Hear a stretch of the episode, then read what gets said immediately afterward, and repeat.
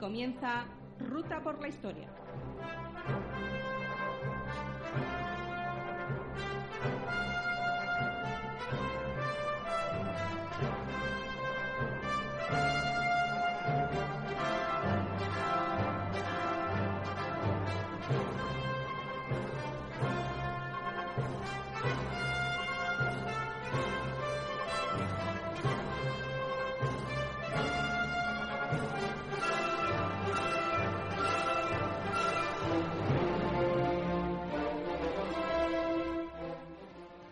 Buenas tardes y bienvenidos a un nuevo programa de Ruta por la Historia, a través de Transporte New Radio, la red de streaming destinada al mundo del transporte multimodal.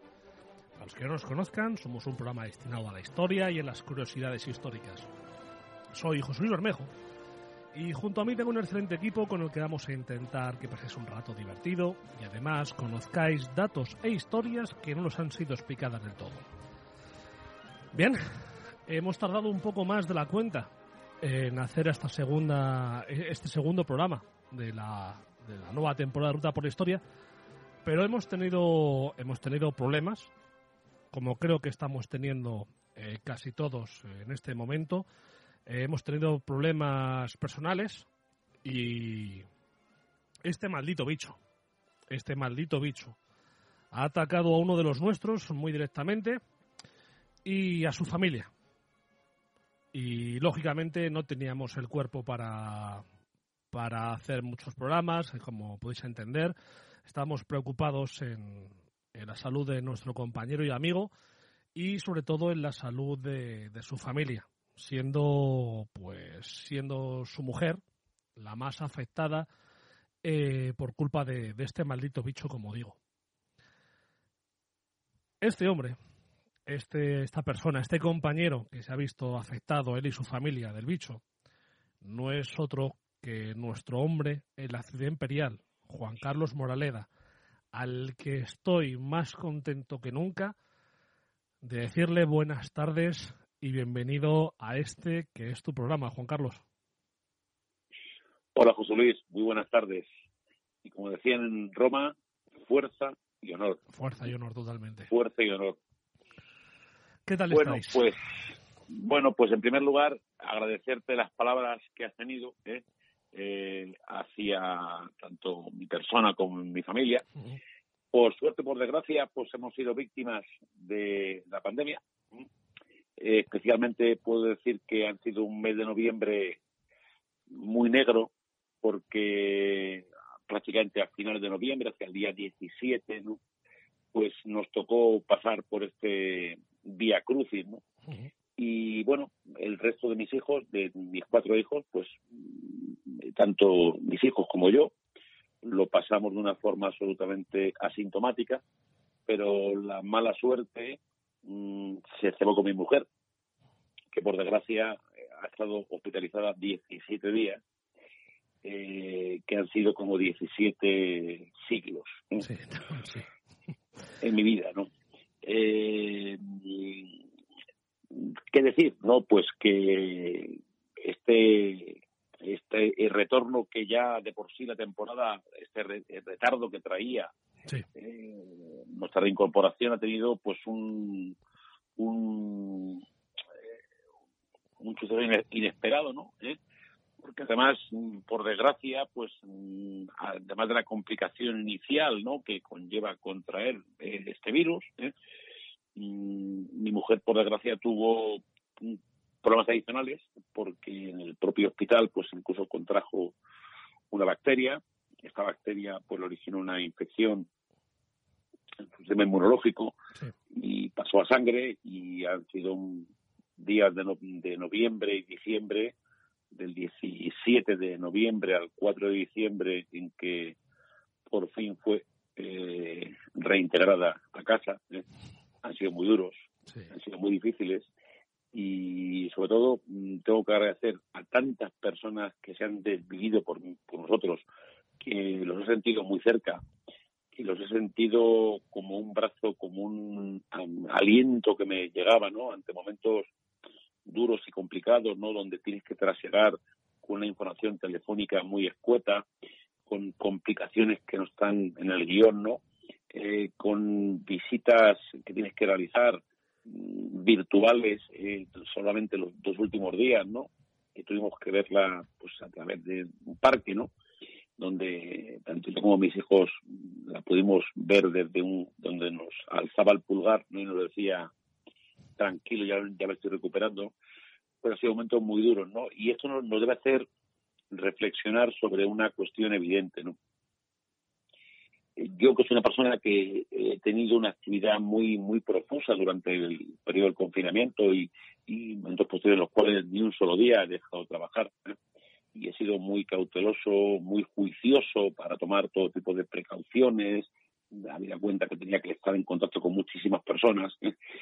Te das cuenta que el enemigo es un enemigo invisible, ¿no? Que se esconde en un lugar donde no te esperas y donde no puedes mm, realmente darte cuenta, ¿no? Pero pensar que una persona joven, sana, mmm, tiene que ser sometida a un tratamiento con oxígeno, corticoides, antibióticos, eh, posibles afectaciones de esa bacteria eh, que te entra en un hospital porque es un caldo de cultivo. Eh, explicaciones a tu familia, ¿no? Tienes que decir, no sabes lo que pasa, lo que te ocurre, ¿no? Lo que está ocurriendo, ¿no? Tienes que mantener un poco ese fielato para demostrar que no pasa nada y que está todo bien y que todo va a suceder y muchas noches, muchos días, eh, muchas madrugadas sin conciliar el sueño. ¿eh?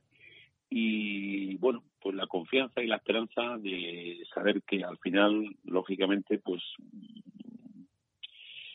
eh, tiene que ver la luz. Y la luz se vio el 3 de diciembre, ¿eh? ya lo digo con la perspectiva de casi ocho días, ¿no? ¿Eh?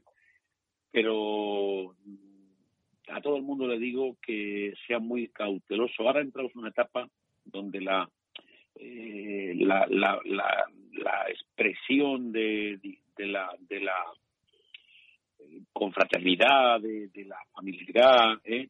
Eh, adquiere tintes mmm, pues, característicos de la España, donde la Navidad es un evento donde se ha celebrado siempre de una forma muy muy familiar, muy muy muy muy no, no digo ya, llegado, no no quiero tampoco ya empezar con un mensaje un mensaje a modo de, de proyectil, ¿no? ¿Eh?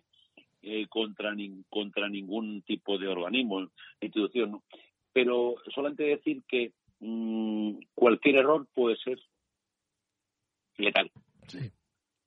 Eh, cualquier eh, situación donde no se controlen todas las medidas de seguridad puede ser juicio, puede ser perniciosa. Y desear que este calvario, este vía crucis que hemos tenido que soportar en mi familia, pues que nadie lo pase.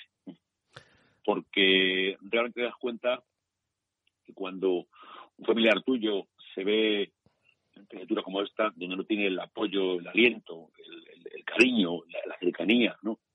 De un ser querido, de, de un familiar, eh, es duro, ¿no? Porque realmente mmm, ese contacto entre el, el, personal sanitario, ¿no?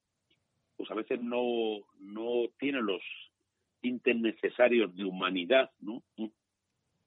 que debería tener, ¿no? Y esto no lo que es a modo de crítica, ¿no? Pero sí a modo de reflexión, decirle, es que dentro de cada cama, dentro de cada, de cada, de cada habitación, hay un ser humano. Y hay que tratarle como tal.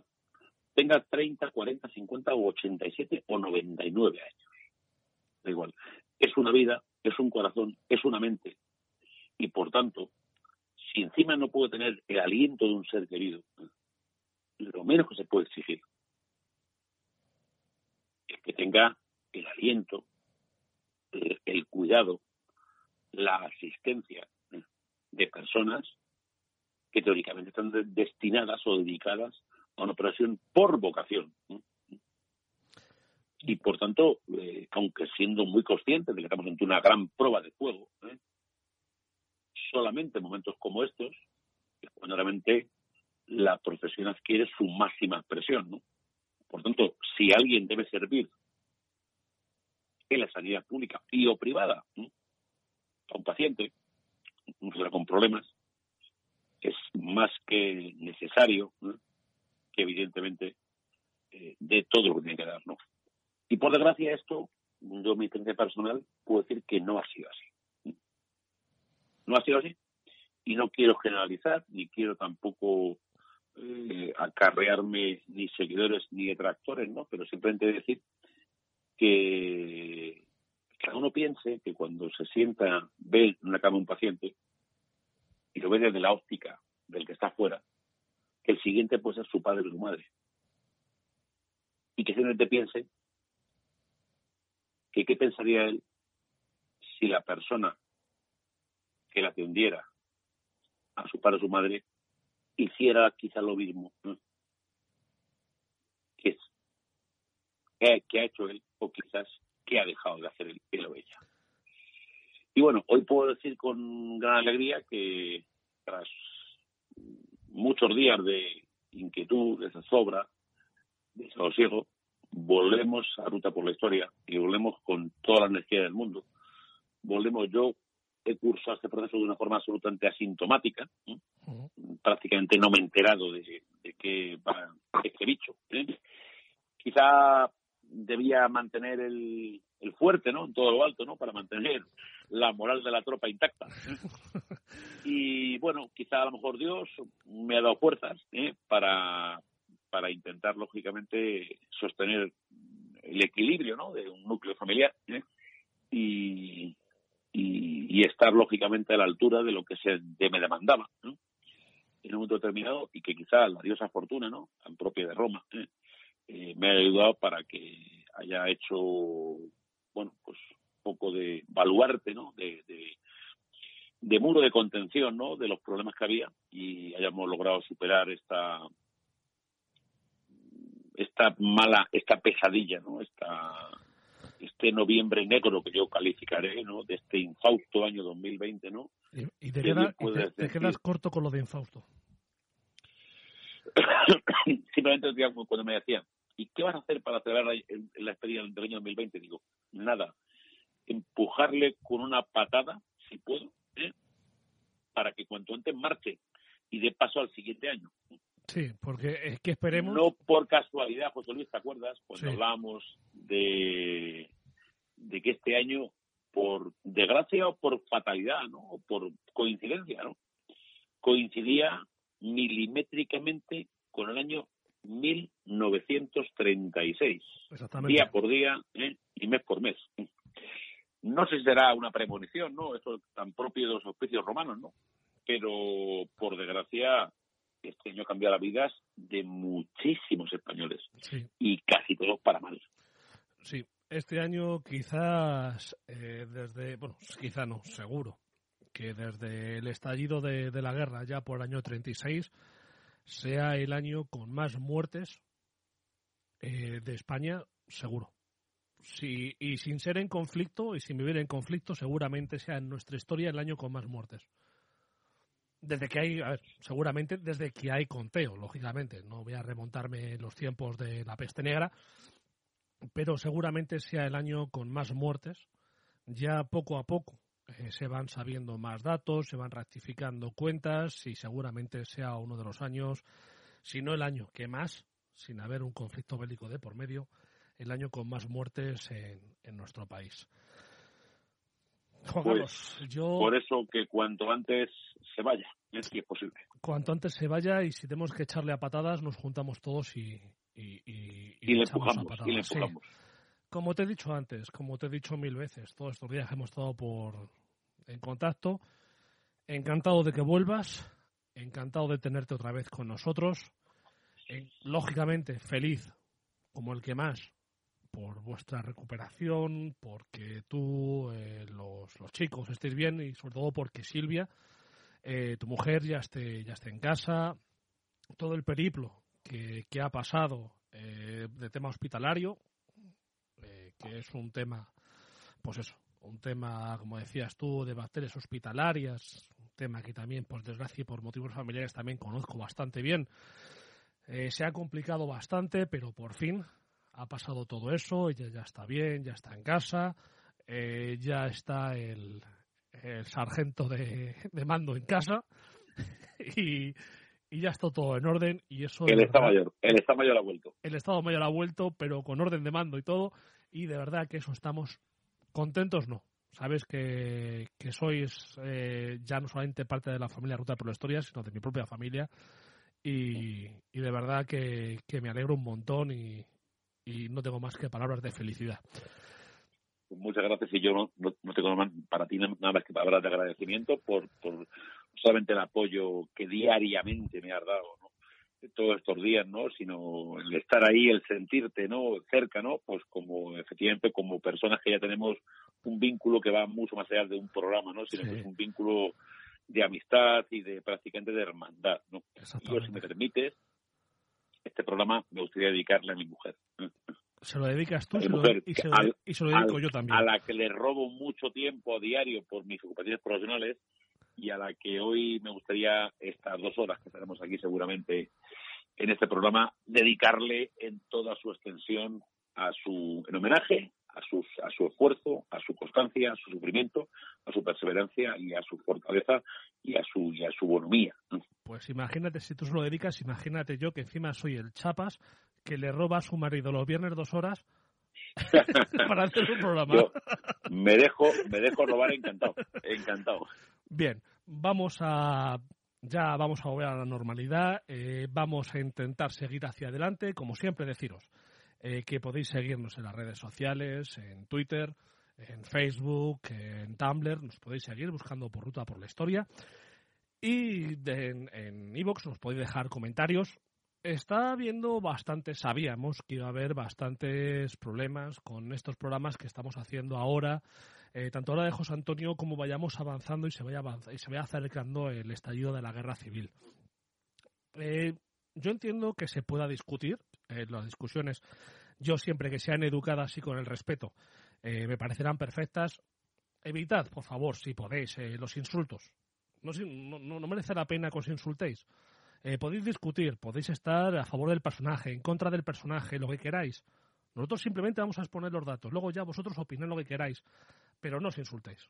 No caigáis tan bajo. No, no merece la pena que, os insultéis por esto. De verdad. Lo, bueno que tenemos es que podemos mantener conversaciones y discusiones sin faltarnos. Eso nos enriquece a todos. Y bien, dicho todo esto, arrancamos motores y despegamos.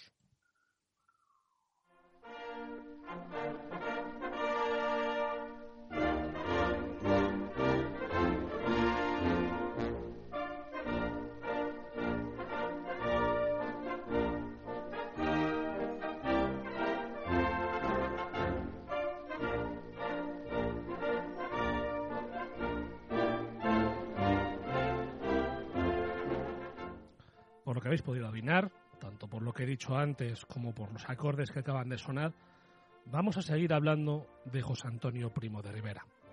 Dejábamos el, anterior programa, aquel lejano anterior programa, prácticamente narrando lo que eran los inicios de la vida de José Antonio, si bien tuvo una vida muy, muy corta, 33 años, lo dejábamos en el momento en el que prácticamente llegaba el gobierno del Frente Popular. Y a partir de aquí empezaban los grandes problemas los grandes problemas, las grandes eh, tribulaciones de la vida de José Antonio Primo de Rivera, que rápidamente, una vez que el Frente Popular gana las elecciones, es detenido y encarcelado. Y a partir de aquí es donde vamos a iniciar esta segunda parte del programa dedicado a la biografía de José Antonio Primo de Rivera. Juan Carlos, volvemos a la normalidad. Vamos adelante.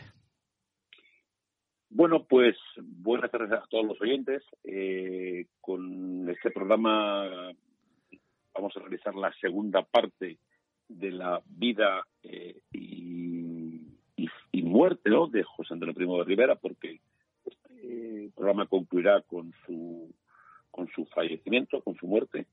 Analizaremos esa muerte, cómo se puede calificar, ¿no? Si un fusilamiento, una ejecución, un asesinato, un asesinato legal, el oyente tendrá que escuchar eh, qué es lo que sucedió y a partir de ahí extraer sus conclusiones, ¿no?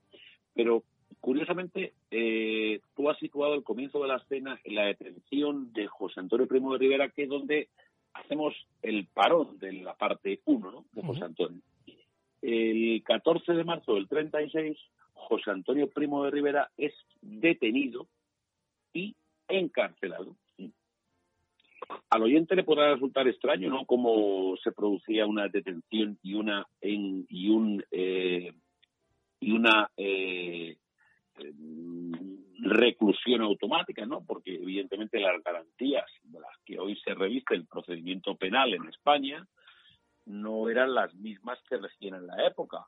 Por entre otras cosas, eh, eh, la, el año 36 el año donde eh, se gesta la guerra civil y donde a partir de un hito concreto, que son las elecciones de febrero del 36, eh, celebradas el 16 de febrero, a las cuales tenemos que acudir más adelante en un programa monográfico, seguramente, eh, son el punto de inflexión en el devenir personal de José Antonio. Y curiosamente, José Antonio Primo de Rivera, que era diputado a Cortes electo, recordemos por la provincia de Cádiz, en la anterior legislatura, resulta que en febrero del 36 se pega un batacazo descomunal las elecciones, ¿eh?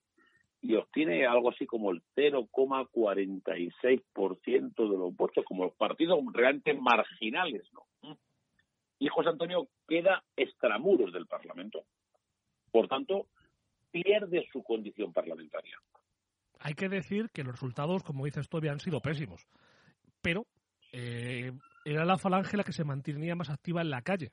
Y a pesar de eso, como decimos, e-, era un grupo muy minoritario en el Parlamento, pero en la calle era la más activa. La falange y los carlistas, pero más los, falanges, eh, los falangistas que los carlistas, eran los únicos grupos que respondían a la violencia de las izquierdas, que en ese momento prácticamente dominaban las calles.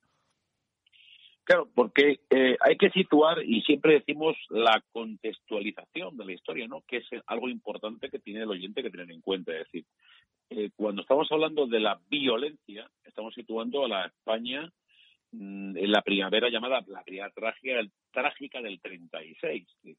En los meses de marzo, febrero, marzo en adelante, eh, los españoles se mataban en las calles a tiros. Cuando digo se mataban a tiros, es que eh, eh, convergían dos fuerzas de choque, nunca mejor dicho, que eran, por un lado, los las juventudes socialistas, las juventudes comunistas, que eran realmente una, una digamos, una, una, eh, una cohesión entre las llamadas juventudes socialistas unificadas, y los anarquistas, ¿no? La, las juventudes de la CNT y de la FAI, ¿no? Y en el lado contrario, se situaban fundamentalmente los únicos que oponían resistencia activa a esta lucha fratricida, que eran las juventudes que eran de Falange Española de las Jons. Y junto a ellos únicamente eh, los carlistas, a través de la juventud de los requetés, que eran los eh, eran eh, digamos el, el contrapunto ¿no? en, la, en, la, el tablero derecho de, este ajedrez sangriento que era España, frente a la izquierda. Claro, mmm, aquí había una, mm, digamos, una fuerza que quedaba en un punto, en un, en un punto equidistante, ¿no? Que era la CEDA, ¿no? Ella tenía unas juventudes que, eran pues, de la sección juvenil de la CEDA, que realmente no tenían una participación activa de forma que no respondían con violencia a la violencia. Los únicos que opusieron resistencia activa a esta violencia suscitada a raíz de las elecciones de febrero del 36 que gana el Frente Popular y que ya tocará el momento de dilucidar cómo se cerraron las elecciones, eh, cuál fue el recuento, cuál fue el resultado final, qué margen podemos dar de verosimilitud al resultado electoral, porque son hechos indubitados mm, y no controvertidos, que son elecciones celebradas, en muchos casos los recuentos, pues a, a golpe prácticamente de, de, pistola en la nuca, eh, a la hora de redactar las actas y los escrutinios, ¿no? Pues realmente esas elecciones que suponen la salida de José Antonio del Parlamento como diputado, pues mm, produce un efecto realmente inverso, porque la falange tenía una fuerza en la calle que no tenía en las urnas. ¿no? Por lo tanto, aquí se empieza a, mm, empieza a, crecer la figura de José Antonio, de forma que la persona tiene un peso específico mucho mayor que el del partido que crea. O sea, José Antonio tuvo siempre mucha más importancia que la falange en sus diferentes versiones. Falange española de la Jons, ¿no? no ya, obviamente mucho más, que cuando se crea ese partido, esa especie de refundido a modo de refrito que crea Franco con el esposo decreto de unificación de Falange Española tradicionalista de la Jons, donde fusiona a falangistas, a carlistas, purgando a aquellos que no se postulaban, no se doblegaban a sus postulados, con la famosa falange auténtica. Pero José Antonio, eh, curiosamente, fuera del Parlamento empieza a adquirir una dimensión importante. ¿Y por qué? Por dos motivos fundamentales. Primero, porque José Antonio tenía dos postulados. Uno era nacional sindicalista y otro era antimarxista. ¿Quién, ¿Quién gobernaba la escena de la España del 36 tras las elecciones de febrero del 36?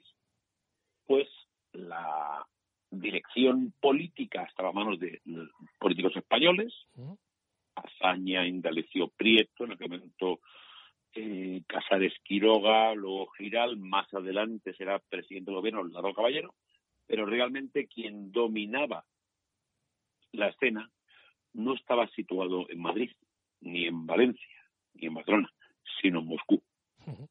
Y esto era la Cominter, la Cominter que era la internacional comunista a través de dos personajes de los cuales hablaremos en este programa y hablaremos largo y tendido en estos programas.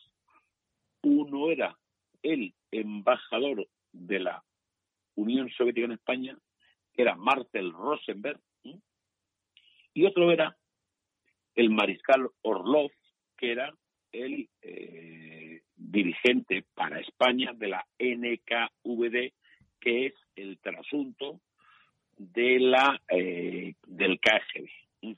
Fundado por eh, eh, Beria, la Tweet En, la URSS y que se convirtió en el órgano de terror de, la Unión Soviética, pues, al estilo de la Gestapo en, la Alemania nazi, y que era, pues eso, era el órgano de la policía secreta de espionaje de la Unión Soviética y que, pues eso, era bastante peligroso y si no que le pregunten a personajes tan variados como eh, el Piolet que le clavaron en la cabeza a, a, Trotsky.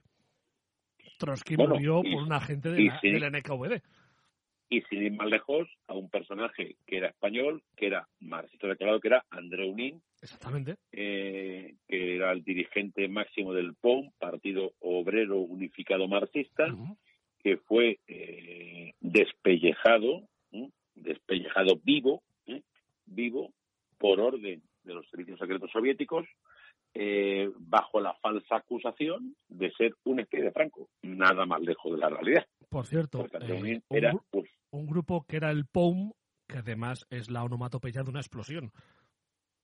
Que queda, muy claro también cuáles eran los principios políticos del POUM. Bueno, pues ese es el estado de cosas que se, que se suceden en febrero del 36 y cuando José Antonio sale del Parlamento, apenas, escasamente un mes más tarde, José Antonio es detenido.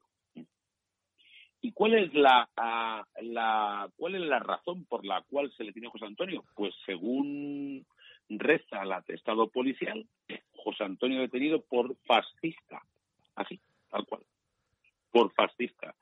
En el atestado que elabora la Guardia, la Guardia de Asalto, se le tiene por fascista. Ya hablamos el día anterior, y más que nada para que algunos oyentes se sitúen y contextualicen, ¿no?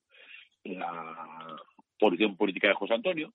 José Antonio, ya lo reitero, lo dije el, el programa anterior y si lo reiteraré la vez que sea menester, José Antonio no era fascista. El fascista fue el Ramiro Ledesma Ramos. José Antonio jamás proclamó la ideología fascista, sino la ideología nacional sindicalista que se condensa en 27 puntos, los 27 puntos de que es el ideario básico de Falange Española del movimiento nacional.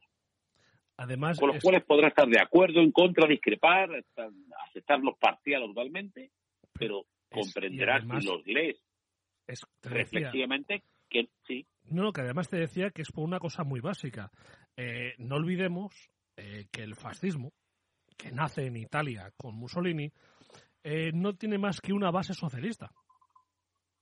Como bien dijo Mussolini en su momento, el fascismo no era más que la nacionalización del socialismo.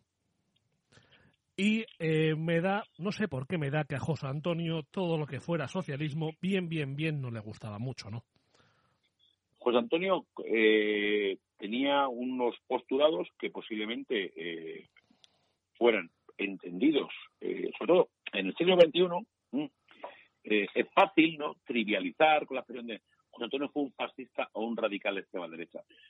Quien dice esto realmente, pues o no tiene conocimientos o no ha indagado en la historia. Porque mm, decir que José Antonio era una persona con ideología fascista, pues es sencillamente no querer conocer o no haber hecho una prospección, no le digo ya intensa, ¿no? Sino una prospección más o menos mm, superflua, aunque sea mm, leve, por el superficial, ¿no? Por el liderazgo de Falange, ¿no? Falange se movía por dos principios. El nacionalismo, eran evidentemente eran españoles ¿eh? y sentían un sentimiento de la España, la unidad de destino universal que proclama José Antonio en, como segundo principio del movimiento nacional y a su vez se movía a través de la eh, el beneficio hacia la clase obrera, hacia la clase trabajadora, que era prácticamente eh, la base de la militancia de Falange Española de la Jons, que que tiene realmente más afiliados a la muerte de José Antonio que con José Antonio vivo, el llamado José Antonio presente, ¿no? ¿Eh? Presente. Eh, realmente eh, los afiliados de Falange no eran ni millonarios, ni capitalistas, ni señores del IBEX 35, no, eran trabajadores, obreros, miembros de gremios, artesanos, eso eran. Y luego tenían una base muy amplia estudiantil, donde, donde tenían su nicho principal de creación, lo tenían en la Hons, ¿no? ¿Mm? Y entonces, eso es la base esencial de José Antonio. Esa es la base esencial del falangismo entendido en el año 36. Claro, por eso decía que con el socialismo, bien del todo, no se llevaría porque el socialismo es internacionalista. Es decir, una de las bases del socialismo es que hay que acabar con las fronteras, porque las fronteras lo que hacen, y los estados lo que hacen es acabar con la lucha de los obreros, separándoles eh, los intereses de los burgueses. Y José Antonio a pesar de que podía compartir esa lucha por el interés de los obreros, como veníamos antes, eh, con ese sindicalismo, con el nacional sindicalismo, eh, la idea de nación eh, la tenía mucho más marcada que cualquier socialista internacionalista de la época. Claro, porque para José, Antonio, para José Antonio el concepto de nación iba mucho más allá de la palabra Estado, ¿no? La palabra Estado. José Antonio creía en España, insisto, en una unidad de destino en lo universal, ¿no? Y eso lo dejó claramente y de forma meridiana y de forma diáfana en todos sus escritos, en todos sus discursos, en todas sus reflexiones, ¿no? Claro, mmm, José Antonio eh, muchas veces eh, fue catalogado por contemporáneos de su época de forma absolutamente, personas que eran absolutamente antagónicas a sus planteamientos, ¿no? Es decir, desde Unamuno, por ejemplo, hasta Ortega, hasta Azaña o hasta Ignacio Prieto, todos ellos, en el fondo, tenían una cierta admiración por José Antonio. Unos lo le tildaban de romántico, otros de idealista, otros de persona con un excesivo temperamento, pero nadie dijo de él nunca que fuera un vende alfombras. O que fuera una persona cuyo pensamiento político no dejara claros sus intereses. Claro, posiblemente si hubiera sido un político mucho más acomodaticio, como dijimos en el programa anterior, abogado por profesión y político por necesidad. A José Antonio no le hacía falta la política como modus vivendi. De hecho, José Antonio hubiera podido tener una vida mucho más plácida porque nace en el seno de una familia burguesa terrateniente que no hubiera tenido ningún solo problema para vivir de una forma más o menos cómoda y tranquila ¿eh? y no meterse en berenjenales si no hubiera sido por lo que él llama que es la preservación de la memoria y de la obra, él dice, inconclusa de su padre, Miguel Primo de Rivera, con ese directorio militar y luego civil eh, cuyos miembros inicialmente se aprovechan de esa labor de Primo de Rivera para luego hacer denostación posterior y denigración de su labor por abrazarse, echarse los brazos de la República, esta famosa República que nunca fue declarada por ninguna elección, sino fue declarada por dejación de las fuerzas, sobre todo de derechas, ¿eh? que, eh, bueno, pues eh, consideraron que era el momento de darle el billete de salida de España sin retorno a Alfonso XIII, que bien merecido se lo tenía, y que con el cual José Antonio no tenía, como ya dije en el anterior, ninguna eh, sinergia, ninguna afinidad.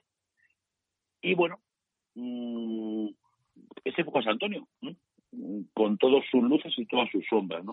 Pero para remontarnos al comienzo de este programa, porque José Antonio es un personaje que no va a llevar mucho en flashback, de adelante atrás, a José se le detiene bajo la acusación de ser fascista esta palabra que está tan en boga en el 2020, ¿no? en la cual se trivializa, se vulgariza y hoy ya todo es fascista aquel que no piensa como yo. No.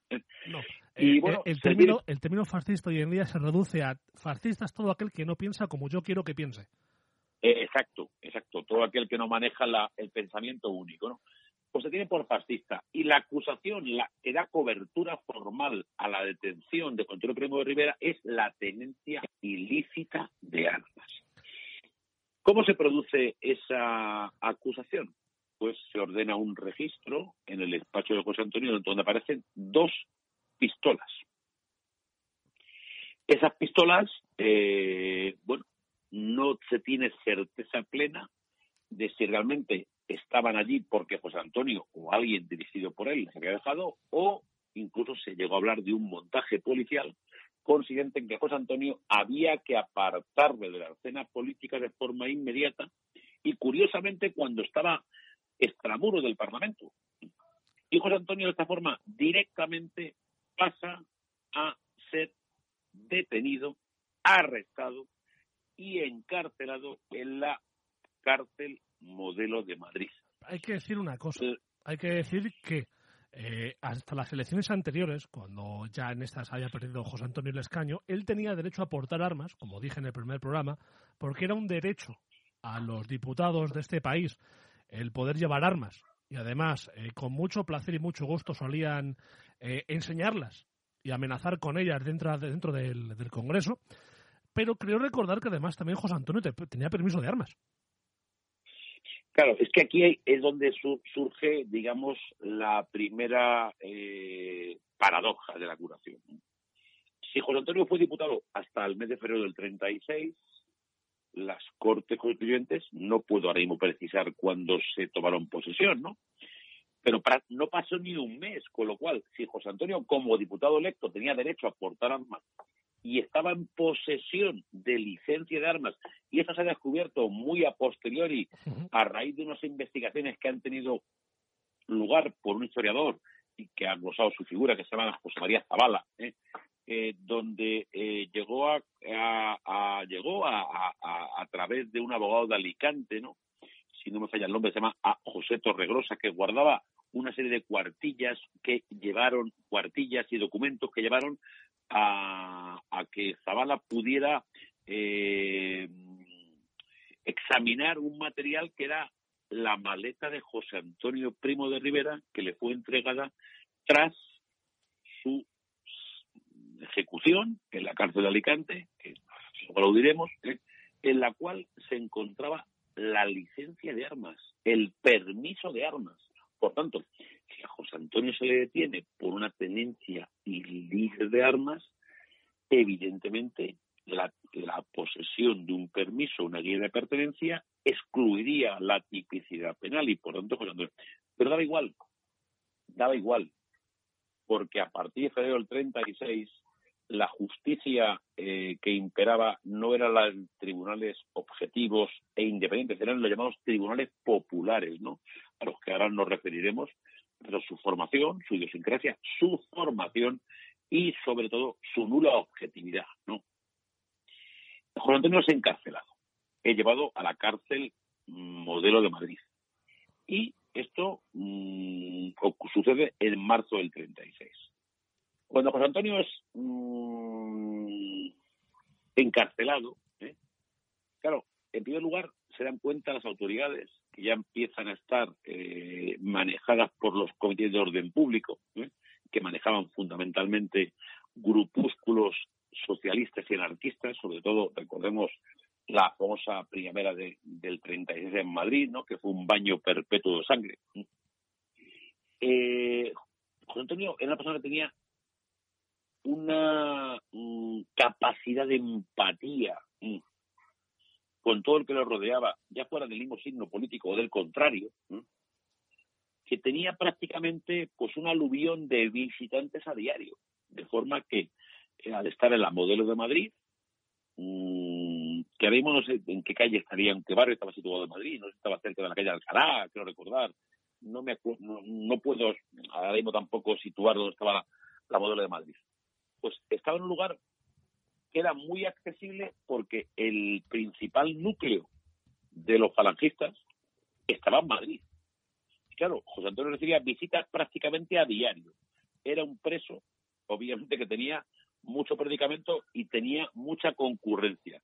De forma que José Antonio recibía prácticamente diariamente pues se llegaron, a narrar los archivos de la prisión, llega a recibir diariamente a, a, 80 o 100 visitantes que en tandas de 15 o 20 van a manifestarle su adhesión, su apoyo. por cierto, la cárcel, la cárcel modelo, Juan Carlos, estaba en Moncloa, en el lugar que hoy ocupa el cuartel general del Ejército del Aire en el aire, ¿no? hay, en, Moncloa, en el Parque del Oeste, en donde está el cuartel del ejército, ahí está. Está yo, no sé por qué me he dispersado con, con, la, calle, con, la calle Alcalá. O sea, estaba dirección la, de la Coruña, ¿no? ¿no? Vale. Bueno, pues por Antonio, una persona que en Madrid tenía, eh, bueno, mm, Madrid que era el centro neurálgico de la actividad política y, y, y, de esa primavera, digamos, dura y sangrienta del 36, José Antonio estaba muy próximo a todos sus núcleos cercanos, de forma que cada día mm, personas iban a verle, iban a visitarle, y José Antonio no solamente tenía, tenía por su propio carácter, su propio temperamento, tenía una gran personalidad, con lo cual, digamos que gozaba de cierta flexibilidad en la cárcel modelo, de forma que él nunca estuvo incomunicado, él nunca estuvo sometido a una restricción, obviamente más allá de la prisión de la libertad, que, no es poco, ¿eh?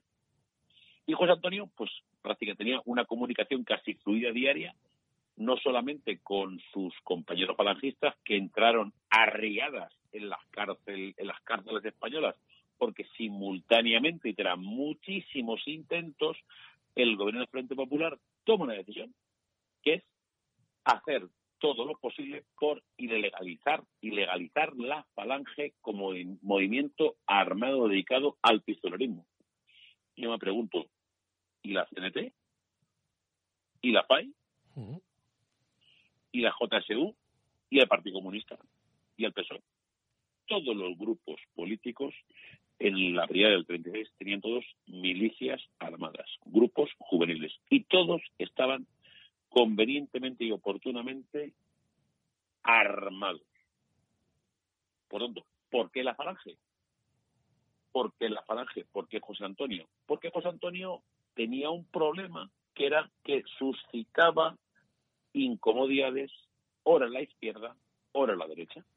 Hay que decir que esto que está contando Juan Carlos eh, de las guerrillas en la calle no es algo nuevo. En Alemania ya sucedía. Eh, recordemos eh, los altercados en la calle de las, de las SA, de las camisas pardas del partido nazi, con también los grupos armados del Partido Comunista Alemán, eh, era muy normal en la época eh, de la Europa previa a la Segunda Guerra Mundial, era muy normal eh, ya esa situación de, hay que decir que es la, Europa de, los sismos, como siempre se ha dicho, la Europa del nazismo, del fascismo, del comunismo, que eran unas fuerzas antagónicas que a la fuerza al final terminaban matándose. Terminaron matándose en la guerra, pero antes se mataron en las calles, con sus brazos armados. Y en España fue un ejemplo más, en esa Europa, en España, eh, por un lado, eh, como decía Juan Carlos, las fuerzas de las, izquierdas querían dominar la calle, porque el que domina la calle eh, domina el poder.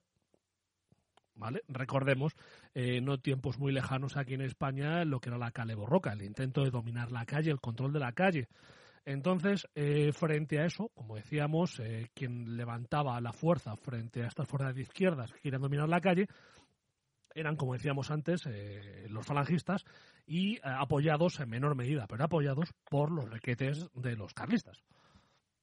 Claro, porque eh, había dos opciones, ¿no? Eh, o los falangistas se dejaban matar, que era lo que quizá mm, parecía que era más políticamente correcto, ¿eh? o por el contrario, oponían resistencia, ¿no? Y efectivamente, la falange que cobró muchos muertos, recordemos el apelativo de funeraria española, con el cual fue bautizado falange española, por la cantidad de muertos, nos, ahora empezado a acumular muertos y presos. ¿Por qué se decide ilegalizar Falange? que es un grupo radical armado destinado al desorden público y a cuestionar la lealtad a la República. Esta famosa frase de la lealtad a la República, donde era un régimen donde presuntamente gobernaba eh, la, perdón, no gobernaba, sino que se regía como postura por la libertad, por la capacidad de autonomía individual y la capacidad de decisión, pues publica la famosa ley de defensa de la República, donde se opone a todo movimiento que entendía a la República con arreglo a su concepción, ¿no? O sea, es decir, todo aquel que no piense como yo, obviamente está fuera del sistema y, por tanto, lógicamente, eh, le aíslo. No solamente le aíslo, sino que incluso le, le. Le dejo fuera de la ecuación política. Con lo cual, ¿qué hago? José Antonio, que era muy incómodo, sobre todo, insisto, para las derechas,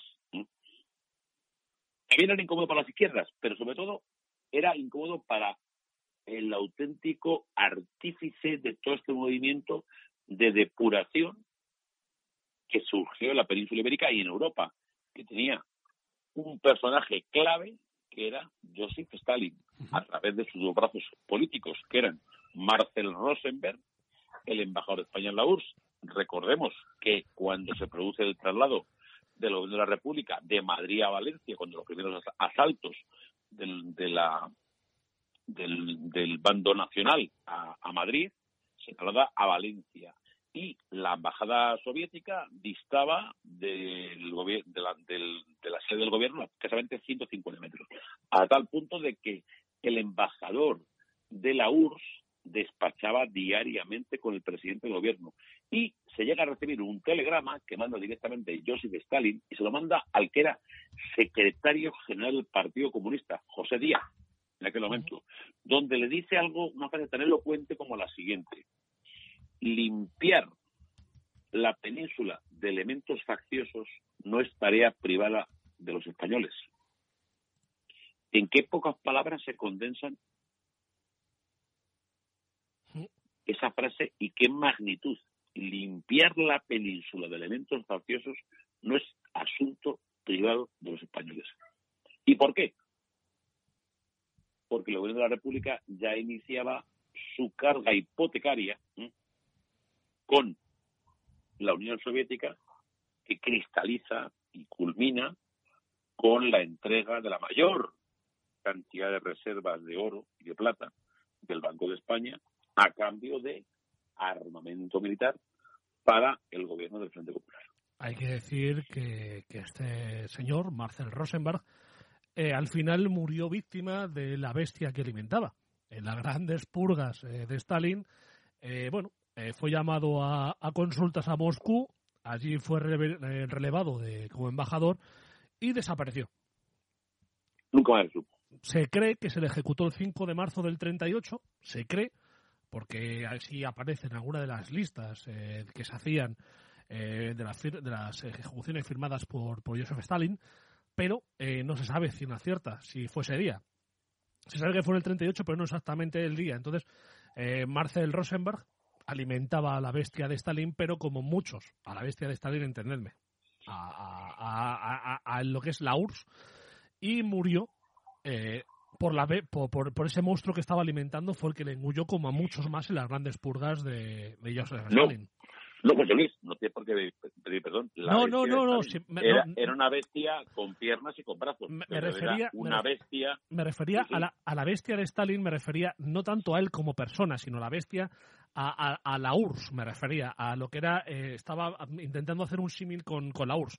Lógicamente, eh, a ver, eh, Stalin es, si no es el mayor genocida de todos los tiempos de, la humanidad, le está muy cerca, si no es el mayor, está muy cerca, y lógicamente, como bien sabéis todos, no nos casamos con, con, nadie, y al igual que repartimos cera y decimos que lo peor de, gente como, como Hitler, no vamos a cortarnos tampoco en, meternos con Stalin y lógicamente no voy a ser yo quien defienda a, un dictador asesino. Me da igual el, color que tenga.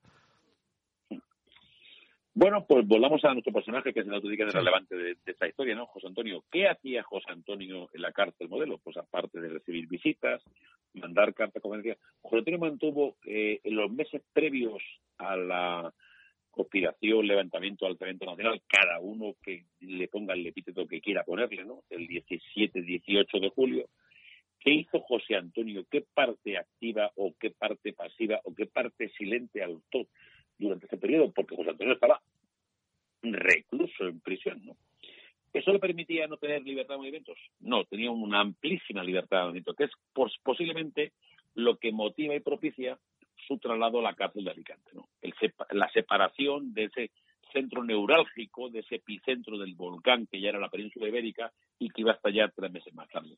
José Antonio, durante el periodo que tiene eh, en prisión, que abarca de marzo a, a junio, tiene varios periodos, ¿no? José Antonio inicialmente no se puede decir que estuviera proclive a una adhesión incondicional al movimiento de sublevación, alzamiento, conspiración, que cristaliza y culmina el 18 de julio. No. José Antonio, digamos, tenía adeptos y detractores. Para empezar, podemos señalar tres personajes. Sanjurjo, Mola y Franco. Bien.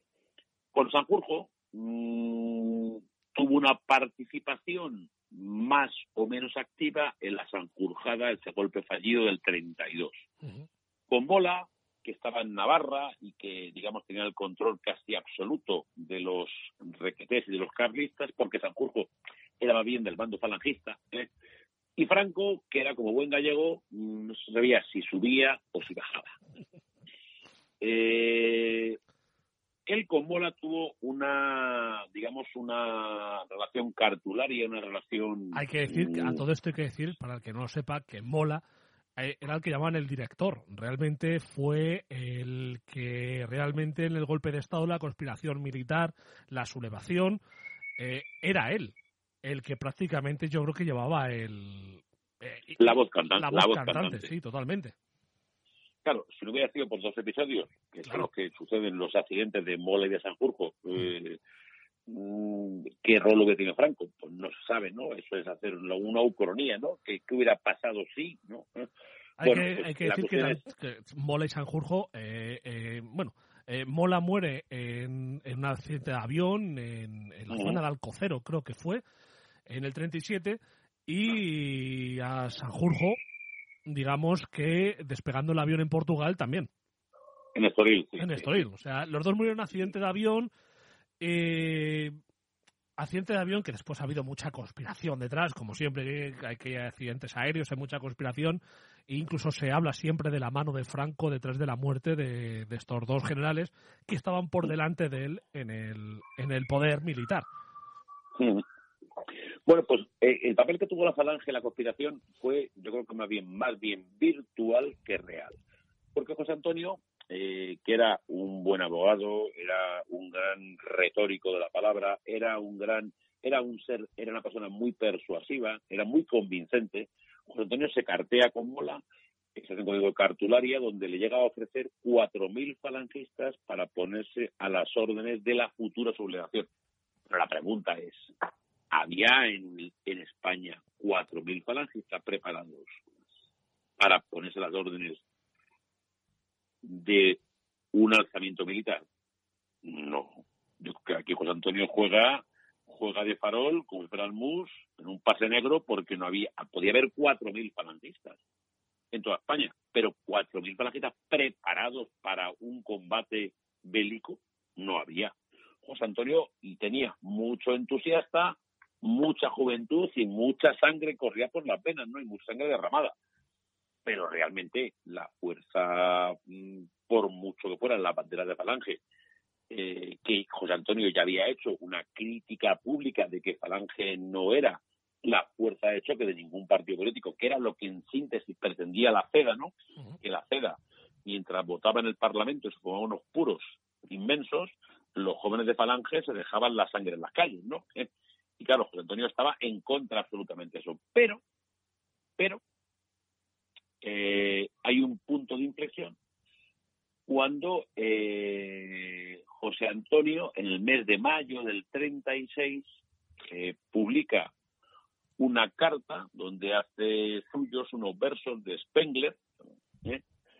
y donde dice que en tiempos difíciles solamente ha habido un batallón de soldados ¿eh? que ha sido capaz de reñir la situación. Y esto es va a ser precisamente esta frase uno de los principales baluartes de la acusación que el fiscal va a sostener contra él cuando se celebre el juicio en la prisión provincial de Alicante en noviembre del 36. Porque a la acusación inicial de tenencia de armas, que José Antonio ya había tenido anteriormente, una condena por desacato, otra condena por propaganda ilegal, eh, y todas las penas se habían cumplido, José Antonio directamente le meten en marzo en prisión y le van acumulando cargos ¿Para qué? Para perpetuar su tenencia. No interesaba que José Antonio estuviera en libertad, porque realmente no había argumentos jurídicos formales para sostener a José Antonio en prisión. Claro, el hablar en aquel momento de garantías, de garantías jurídicas o de haber promovido un procedimiento de habeas corpus, que es una liberación, ¿no? de un detenido, es prácticamente una entelequia jurídica. ¿no? Y por tanto, eh, eh, obviamente estamos hablando de un desideratum que, no, que nunca se hubiera cumplido. Pero José Antonio interesaba más encarcelado que libertad. Porque en el las ideas a veces podían más que las espadas o más que las pistolas. Y José Antonio, insisto, era una persona que mm, daba miedo a la izquierda y daba miedo a la derecha. Y yo diría más que daría más bien, suscitaba más envidias en la derecha sí que adhesiones. ¿no? Bueno, pues este era un poco el papel que la falange juega de una forma indiciaria ¿no?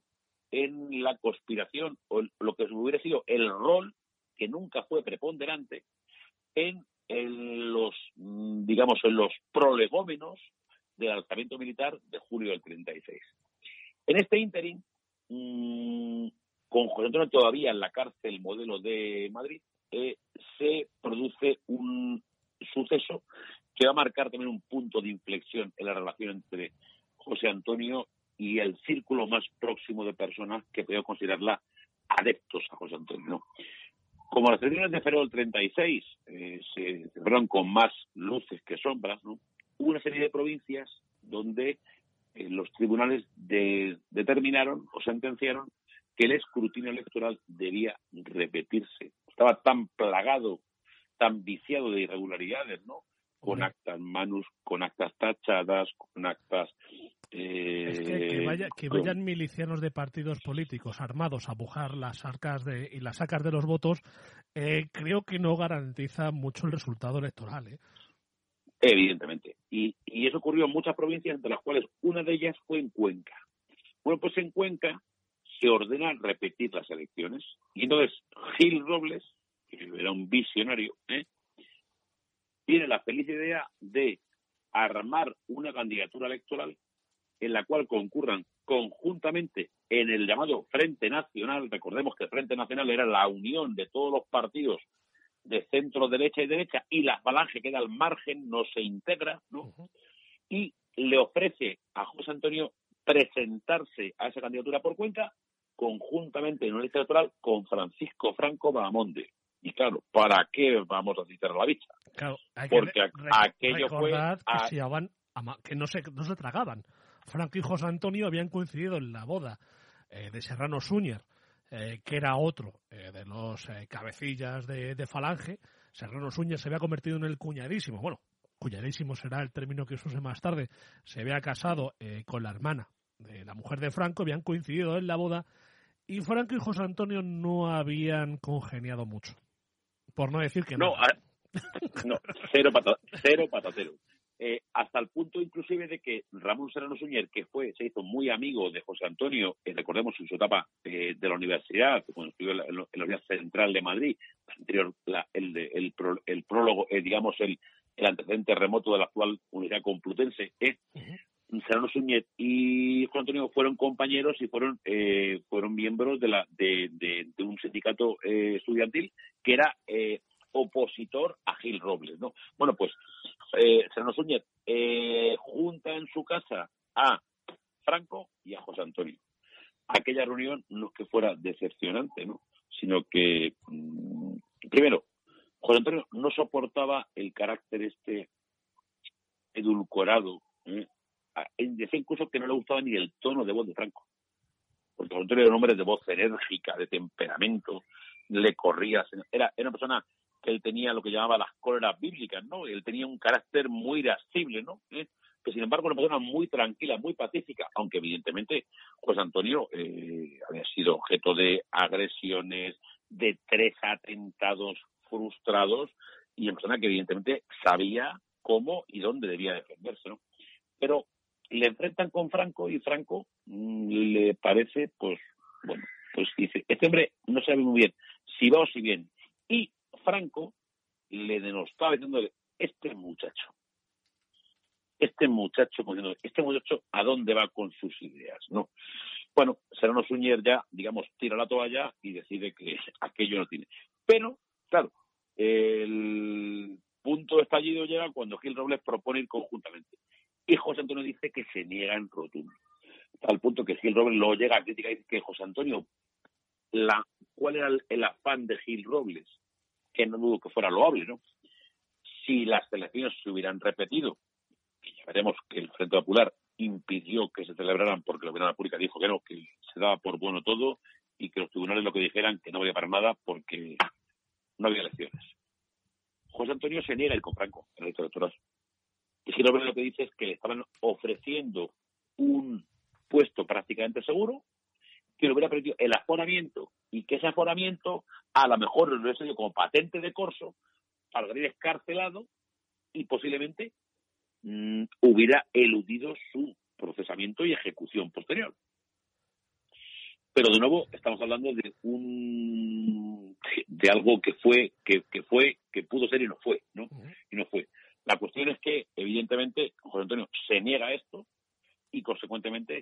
y aquello, digamos, fue ya, eh, bueno, pues el punto de el punto de inflexión en la relación entre la CEDA y José Antonio. La CEDA ya, digamos... Y entre Franco y José Antonio. perdón, entre Gil Robles y José Antonio y a su vez entre Franco y José Antonio, ¿no? Ahora veremos que el papel de Franco José Antonio, porque vamos a tener ocasión de hablar de cuál fue el rol de Franco en todo el devenir de José Antonio en su red carcelaria, que a lo mejor mm, se han vuelto a sembrar muchas mentiras históricas que no por repetirlas mil veces se hacen verdades, ¿no? Sino que se tergiversan, ¿no? Bueno, José Antonio, al final, mm, tomada razón por el gobierno Frente Popular de la notoriedad de José Antonio en Madrid, de la libertad de movimientos y de la constatación de que realmente recibía gente y posiblemente tuviera una participación aunque fuera de una forma un poco consordina, en ese levantamiento, sobre todo con su carteo con bola, decide, toma una decisión, que es trasladar de cárcel a José Antonio. alejarle de lo más posible del centro de la actividad política. que Alejarle de Madrid y llevarle a Alicante, una ciudad maravillosa, mediterránea, con un clima fantástico. ¿Pero por qué Alicante?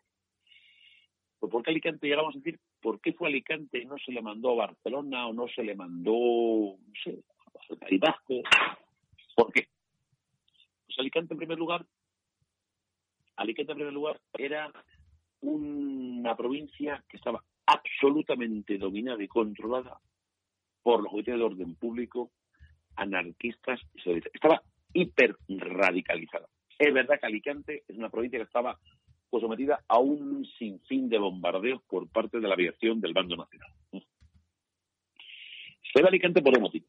Uno, por esta, digamos, esta eh, implantación socialista anarquista ¿eh?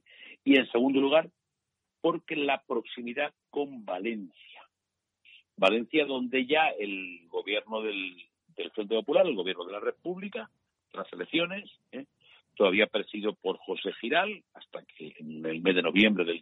36 accede al primer gobierno Laro Caballero, eh, la proximidad con Valencia es el núcleo mediterráneo donde estaba la embajada de la URSS, digamos, estaba mucho más cerca de los elementos decisorios de la suerte y el destino final de José Antonio. Y se le lleva a la prisión modelo, perdón, se lleva a la cárcel, a la prisión provincial de Alicante. Eh, se hace un viaje y ese viaje curiosamente no se le traslada ningún furgón carcelario. Se le monta, mm, pues estamos hablando de, José Antonio, ¿no? Pero José Antonio, además de su persona, tenía unos compañeros de prisión que eran su hermano Miguel, primo de Rivera, y su cuñada Margarita Larios.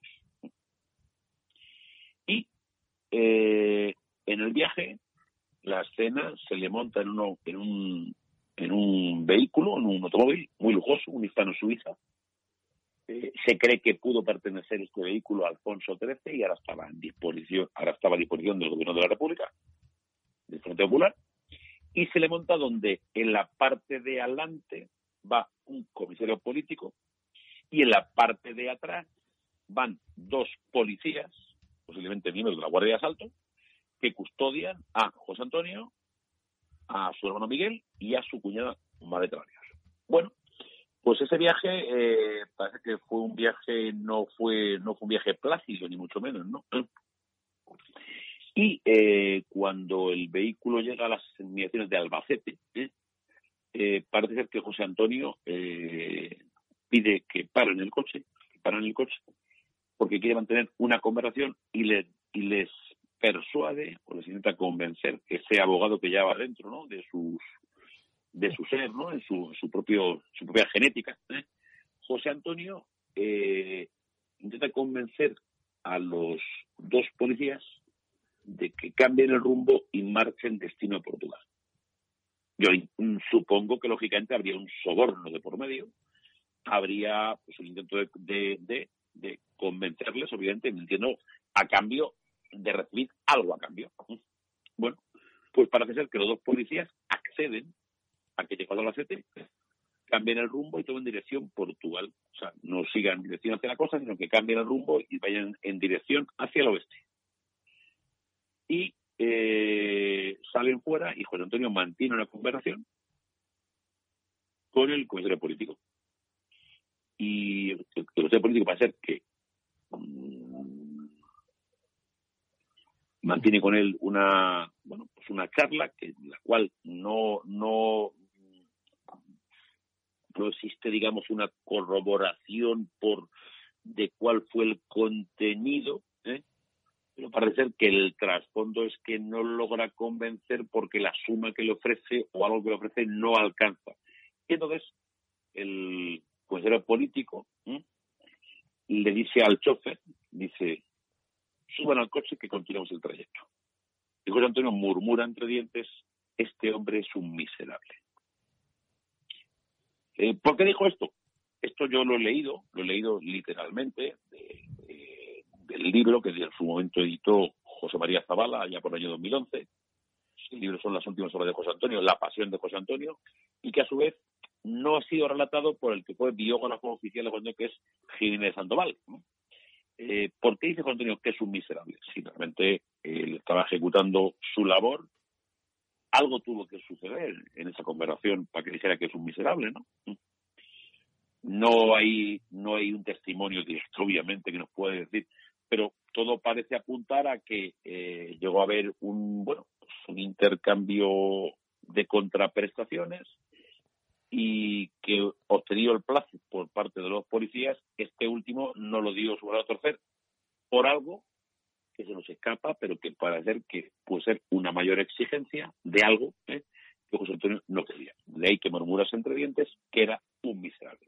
Bueno, pues llega la prisión de Alicante y según la prisión de Alicante, su primer pensamiento nada más pisar la prisión de Alicante, parece que le, le la zozobra le, digamos, le, le asalta, ¿no? Él pierde, digamos, su, su con Madrid, va a, un, va a una ciudad donde, no tenía prácticamente conocidos ni adeptos, y le dice a Sobano Miguel, tengo la impresión de que de aquí no saldré con vida.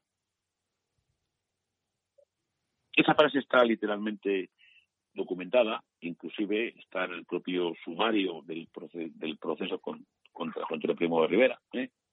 Tengo la impresión de que no saldré de aquí con vida. Premonitorio. Y no, y, no se equivocó, premonitorio. Premonitorio. Bueno, pues el 5 de junio del 36, José Antonio pasa a ocupar una celda de la prisión de Alicante. Y aquí es donde, eh, una vez que las fuerzas adeptas a los falangistas y todo, digamos, eh, eh, bueno, pues ese, ese segmento que apoyaba, estamos a escasamente un mes y quince días del estallido del lanzamiento y de la guerra civil, ¿eh? es donde se suceden, lógicamente, los intentos, yo los voy a subdividir en dos apartados.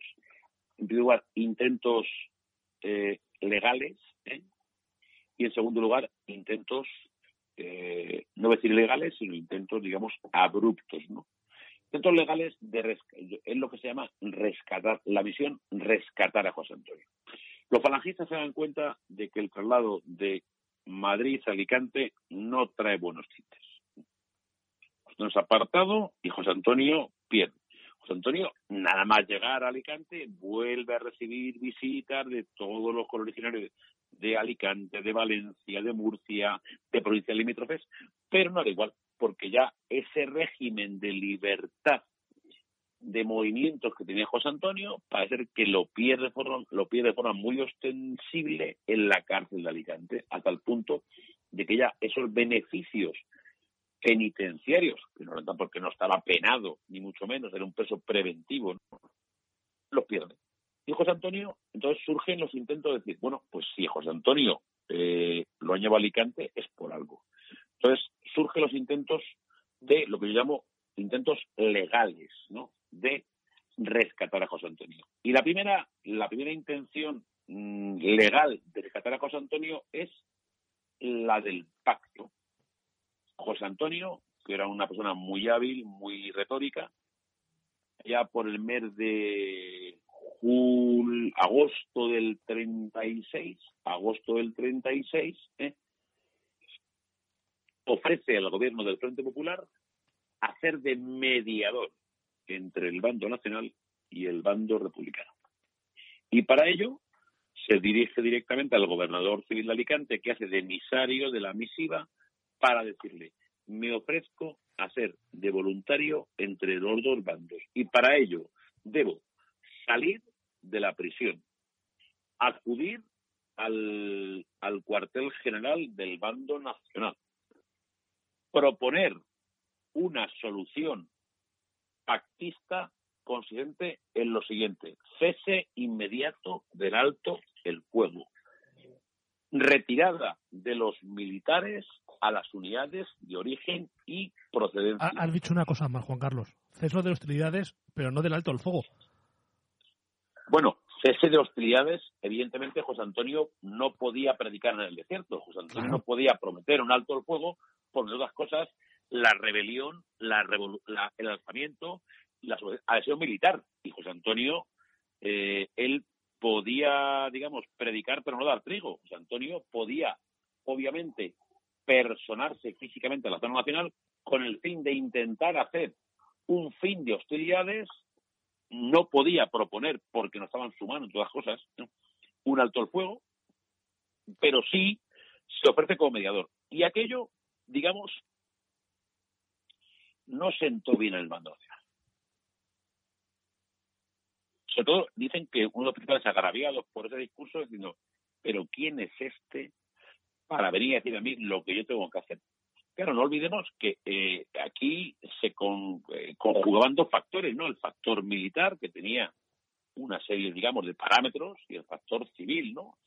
La influencia de José Antonio, el pensamiento de José Antonio, evidentemente, no tenía nada que ver con la estrategia militar que había diseñado los, los militares que habían participado desde el inicio y luego se habían incorporado posterior como Franco a la sublevación militar, al alzamiento, ¿eh?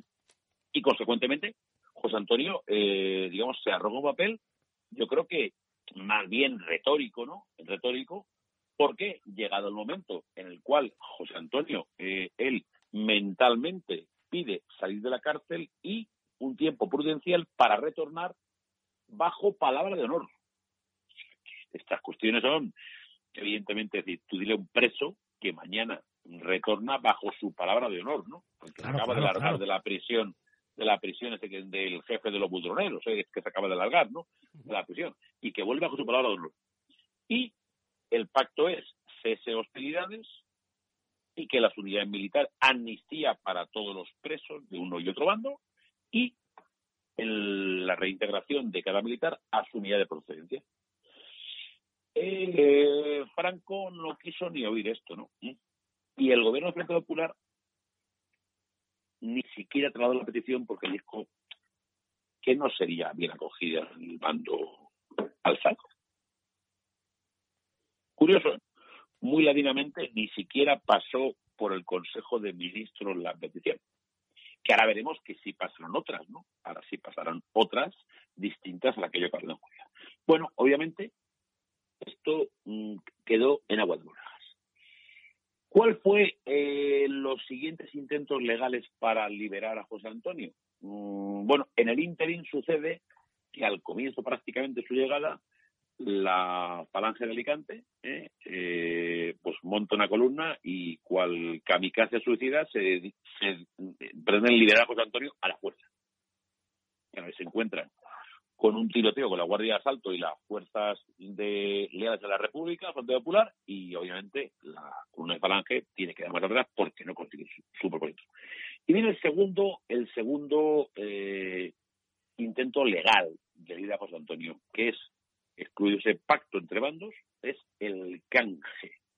El canje, canje, el canje de presos más sumas pecuniarias, que es harto frecuente durante las, los conflictos bélicos. Bueno, aquí tenemos cuatro protagonistas que son importantes y que al oyente no lo van a ser desapercibidos, salvo uno de ellos, quizás Eugenio Montes, que era un escritor, un escritor falangista, Miguel Maura, que todavía seguía por aquí dando tumbos, ¿no? ¿Eh? Este político de derechas que trajo a la República con nuestro archiconocido eh, Nicolás Calazamora, ¿eh? y dos políticos que uno era Sánchez Román, que era abogado de largo caballero, y siempre en la sombra nuestro venerado y admirado Don Inda, Indalecio Prieto, el cual hoy va a quedar, hoy va a quedar en un lugar bastante eh, más denostado del que hasta ahora le hemos situado, ¿no? Porque Don Indalecio Prieto, o Don Inda, ¿eh? como se conocían en los batiburrillos políticos, en los corrillos políticos, pues él se, se confesaba admirador de José Antonio. ¿no? Lo único que decía que este chico estaba equivocado, que era socialista, pero que realmente no había entendido bien el discurso y que era un romántico, que por tanto no, no, que no había que hacerle caso. Pero que no, que, que no era básico. Bueno, pues eh, don Ignacio Prieto, que en esto de las armas y el dinero se manejaba bien, ¿eh? ¿Eh? mm, propone un canje por 30 presos de la zona republicana, presos republicanos, y 6 millones de pesetas de la época, que era un dinerito, un dinerito. Esto que supone que estamos hablando de que José Antonio, que pasaba de estar en la cárcel modelo de Madrid como un preso político eh, de un rango, digamos, de segunda fila, porque no era un no era un personaje que en el electorado de suscitara muchas, o sea, pasa a ser una pieza de caza mayor. Porque claro, 30 presos frente a un preso más 6 millones. Y una vez que Sánchez Román traslada la, eh, el acuerdo, don, don Proyecto dice, donde dije, digo, digo, Diego, Y no, y ahora digo que no. Y él mismo revienta, estalla la posibilidad del acuerdo y echa abajo el, pacto, el, el canje. En este interín se produce a los pocos meses un segundo intento de canje. Y aquí estamos hablando de alguien con mucho más gilates, ¿no? ¿Eh? Resultaba que, claro, como la guerra civil estalla y pilla cada uno donde pilla, uno de los eh, regimientos del regimiento del Pardo ¿eh? tenía un recluta, un soldado que hacía allí la pili y que le pilla, le pilla el estallido de la guerra civil haciendo la pili. ¿Quién era? Francisco Largo, el hijo de, le llaman Paco Largo, el hijo de Francisco Largo, Caballero. Caballero. Claro, cuando el regimiento se marcha a Segovia, porque obviamente al fracasar el, la sublevación o el alzamiento en Madrid se marcha a Segovia, automáticamente se marchan todas las fuerzas a Sevilla. Y en Sevilla dicen, ojo, el hijo de Largo Caballero, ¿Qué hacen? Lo meten en prisión. ¿Para qué? Para jugar con él como si fuera una moneda de cambio. Entonces, cuando llega el momento de cambiar cromos, ¿tú a quién tienes? Yo tengo a José Antonio. Y yo al hijo de los caballeros. Y aquí he de decir que aunque es una persona que no despierta ninguna admiración en mí, he de decir que tuvo un gesto noble de honestidad y de integridad. ¿Por qué? Puesto en conocimiento de Francisco Laro Caballero, que ya era miembro del Consejo y presidente del Consejo de Ministros, ¿eh? del Consejo de Ministros, eh, llega al gobierno la petición de canje de José Antonio por el hijo del, del Caballero. Al amor de canje de dos personas de importancia, ¿no? Entonces, Lauro Caballero se abstiene de votar y dice la famosa frase, no pretenderán ustedes que yo haga como Guzmán el bueno. Y el gobierno desiste de hacer el canje y es la segunda negativa a una liberación legal de José Antonio.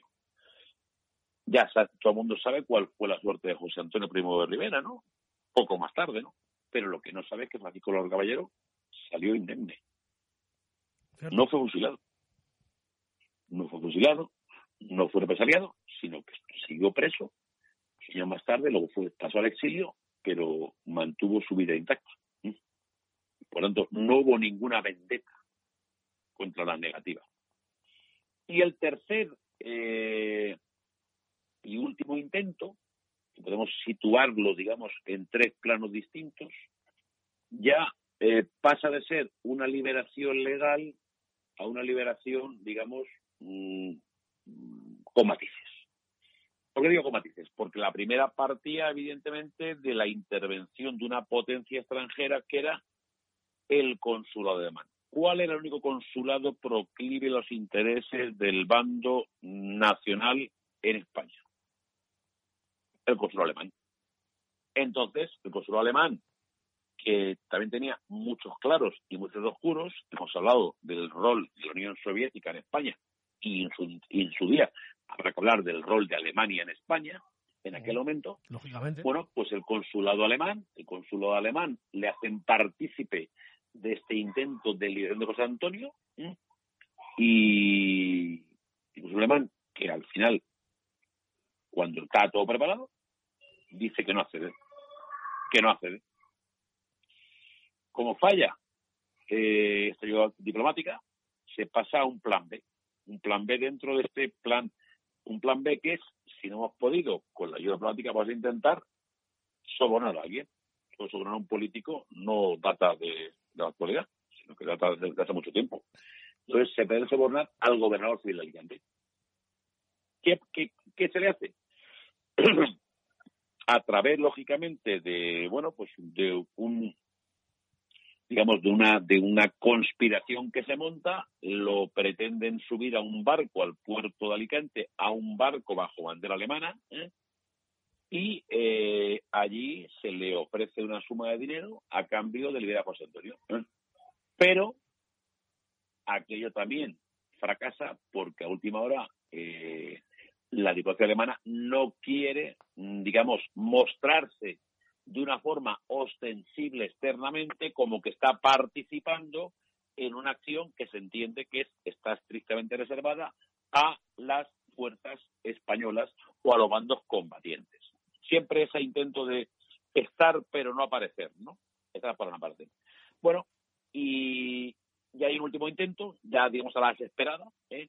que es que los falangistas y legionarios pretenden formar otra columna que busca ayuda a través del mar, no olvidemos que Alicante es un puerto marítimo, y el crucero Canarias, una vez que estaba dispuesto, es alertado y no sale a la mar, consecuentemente se aborta el último intento, digamos, no ya legal, sino, digamos, semi-legal, que culmina con la, lo que yo llamo la última oportunidad, la que fue la última chance que tuvo José Antonio de salir con vía prisión, que es el canje por Graciano Acuña, que era un, un militante socialista que estaba preso, lo, en lo preso del, del bando nacional, al cual le ofrecen 8 millones de pesetas.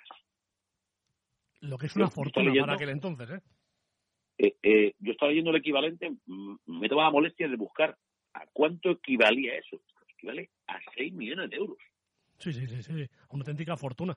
Una auténtica fortuna. Bueno, pues, pues mucho debía valer la pieza, que al final tampoco, tampoco resultó exitoso, ¿no? Bueno, eh, aquí debemos decir que estuvo implicado muchísima gente, ¿no? Porque en, el, en los tres eh, intentos que yo acabo de exponer, incluso la naviera Ibarra estaba detrás, eh, estaba, eh, había falangistas que estaban detrás, había gente que había puesto incluso dinero detrás, pero hemos dicho al principio que qué rol tuvo Franco en todo esto, qué supo Franco de esto, qué conocía Franco de esto. ¿Qué, ¿Qué puso Franco de relieve? ¿Qué hizo Franco por evitar, por impedir que José Antonio fuera ajusticiado, fuera ejecutado. Bueno, pues antes he dicho que una mentira, por no por mil veces repetida, partiendo de la base de que José Antonio y Franco no eran amigos ni por asomo, ni se tragaban, ni se entendían, ni se comprendían, y eran la luna y el sol, pero Franco participó activamente en todos los intentos de liberación de José Antonio Primo de Rivera. Los conoció, los consintió. Participativamente, inclusive llegó a poner, no es su bolsillo, poner dinero para hacer su contribución a la liberación de José Antonio.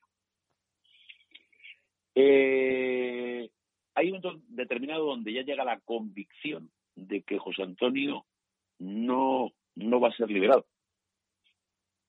pero el oyente tendrá que interpretar si puso Franco toda la carne en el asador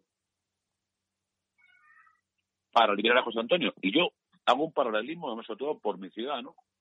Franco en un momento determinado del curso de la guerra civil se tiene un objetivo que no era para nada estratégico, que no, era una plaza singular, que no tiene ningún valor militar, pero que era un valor simbólico que era liberar el Alcázar de Toledo.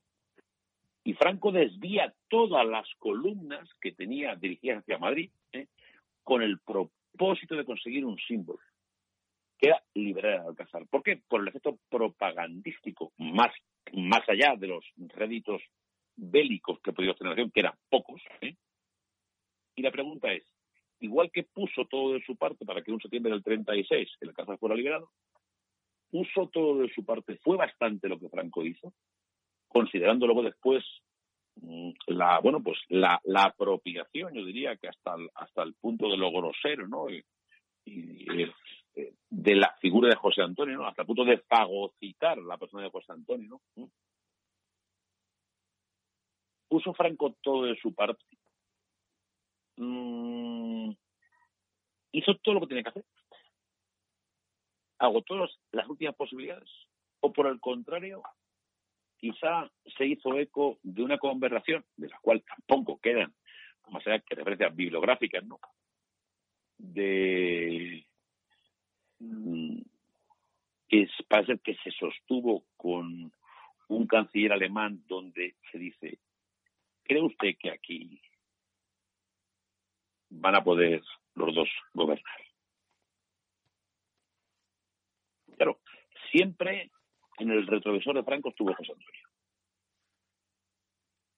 Lo intentó liberar, hizo todo lo posible, lo intentó capitalizar este rescate, intentó hacer lo suyo y cuando decidió que ya no merecía la pena forzar más la máquina y debía dejar abandonar a su suerte, que todo el mundo sabía cuál iba a ser, tarde o temprano, ¿no? Ese mensaje un poco premonitorio del, diplomático alemán, dice, aquí para los dos no hay fin. Mm, porque más José Antonio no, no, no, no es que solamente tuviera mala relación con Franco, es que eh, mm, en este intento de soborno parece que en uno de los de, los intermediarios que recibe el dinero es que Llano, que Llano y José Antonio no es que se vean mal, es que años antes se habían pegado.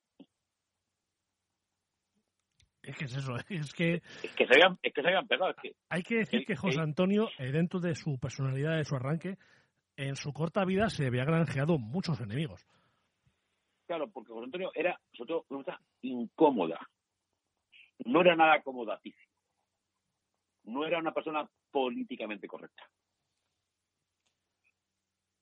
Es más, había suscitado más eh, adhesiones, como decía, él decía, en las izquierdas en las derechas. De hecho, él, cuando ahora entremos a relatar de una forma más o menos sucinta el proceso a José Antonio, él cuando se pregunta, él da razón de por qué está encarcelado y dice que le están encarcelado porque así lo han querido las derechas. Pero él, él se aleja del control de las derechas. Ahora se podrá trivializar o decir que es que era de la extrema derecha, pero pregunto, ¿en qué base científica se sienta que la falange era extrema derecha? Porque ya hablamos de los 27 principios que yo insisto a que el oyente los lea y luego que saque su conclusión. ¿De dónde se saca la obtención de que José Antonio era proclive, capitalista o nacional catolicista? José Antonio era antimarxista. Eso nunca lo dejó, nunca lo puso en tela de juicio. Pero José Antonio no se puede decir que fue una persona que fuera un era tributario o que era una persona que fuera acólita de un levantamiento militar porque sí. Eso, digamos que mm, es una reflexión para que cuando se tilde, ¿no? ¿Eh? Es alguna publicación que dice José Antonio, líder del fascismo español. Pero oiga usted, por favor, ¿cuál es la fuente suya de información? o es que vale todo? Más bien lo segundo, Juan Carlos. Mm, yo creo que efectivamente cuando uno hace una afirmación debe tener obviamente unas fuentes de eh, lo único que se puede decir y es un hecho indubitado no controvertido es que José Antonio recibió ayuda financiera de Mussolini y también la recibió en su momento de los partidos que le tenían como nodriza, ¿no? Que eran Radio Española. ¿Por qué? Porque eh, la burguesía española y el capitalismo español estaba lógicamente centrado en la seda. Era quien tenía el dinero. Y José Antonio tenía únicamente los muchachos el nervio y el temperamento. Y a la seda le interesaba mucho Falange para lo que le interesaba. Para lo que le interesaba. Como también, lógicamente, en su momento, interesó que la Falange fuera en plena línea de combate. ¿Para qué? Para, lógicamente, pues eso, sumar más muertos a su, a su capítulo, ¿no? Pero por tanto, eh, la relación entre Franco y José Antonio eh, es, es paradójico, ¿no? Eh, estos sucesos que acabamos de relatar, para que luego el oyente cuando diga, ¿y por qué Franco capitalizó la figura? ¿Fue por conciencia? ¿Fue quizás mmm, porque eh, era sabedor de lo que él había ganado con la desaparición de José Antonio. o quizás eh, era plenamente consciente de que José Antonio lo hubiera eh, superado en todos los terrenos a la hora de ejercer un liderazgo político y no militar? Son reflexiones que el oyente debe hacerse y sobre todo debe tener claro, eh, bueno, cuáles fueron los hechos, ¿eh? qué rol tuvo cada personaje y qué hicieron y qué no hicieron, y sobre todo si hicieron todo lo que tenían que hacer o por el contrario hubo algo que a lo mejor se dejaron al tintero o llegó un momento dado dijeron, bueno, esto va a suceder, luego ya veremos cómo remediarlo, ¿no? ¿Eh? Yo ahí, lo dejo, José Luis. Ahí lo dejo. Y, bien dejada la dejas, ¿eh? dejas ahí. Sí, dejo, dejo, dejo la pelota botando, ¿no? Para, por eso José Antonio, José Antonio, eh, según narran todas las crónicas, era un buen jugador de fútbol. Era goleador y se dice que era del Real Madrid. Hombre, eh, a lo mejor era Atleti, ¿eh? Yo tampoco quiero aquí, aquí decir. Parece que gustaba mucho jugar al fútbol en prisión y que parece que era un delantero centro, un ariete, como decía. Eh, bastante reputado el hombre en los tiempos que supongo yo que tendría tiempo de jugar al fútbol en prisión con sus con sus compañeros de celda o de o de o de, o de prisión.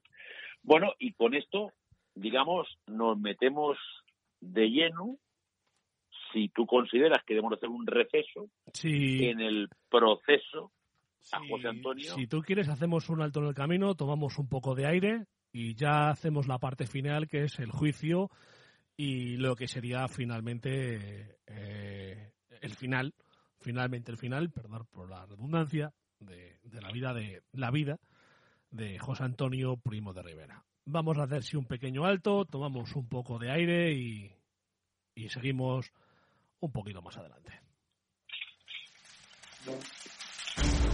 Mi general, todo listo para presentar batalla.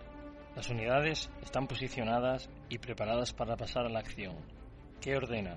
Comandante, hoy está en juego mucho más que la victoria. Hoy podemos marcar un antes y un después en la historia. Si ganamos, libros serán escritos sobre esta hazaña y nuestros nombres recordados. Puede que incluso Además de la victoria, ganemos el mayor de los honores. ¿Y cuál es ese, mi general? El ser protagonista de un programa de Ruta por la Historia.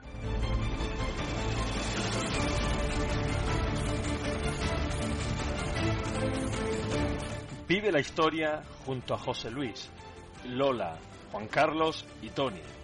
Navega por sus mares llenos de secretos. Sumérgete en un mundo de curiosidades y disfruta los hechos como si fueras parte de ellos. La historia como siempre quisiste que te la contaran, de un modo divertido y épico. Escúchalos en Evox, iTunes y la emisora Transporte News Radio. Síguelos en las redes sociales Twitter, Facebook y Tumblr. Ruta por la historia. El placer del trabajo bien hecho. Yo ya los escucho. ¿Y tú?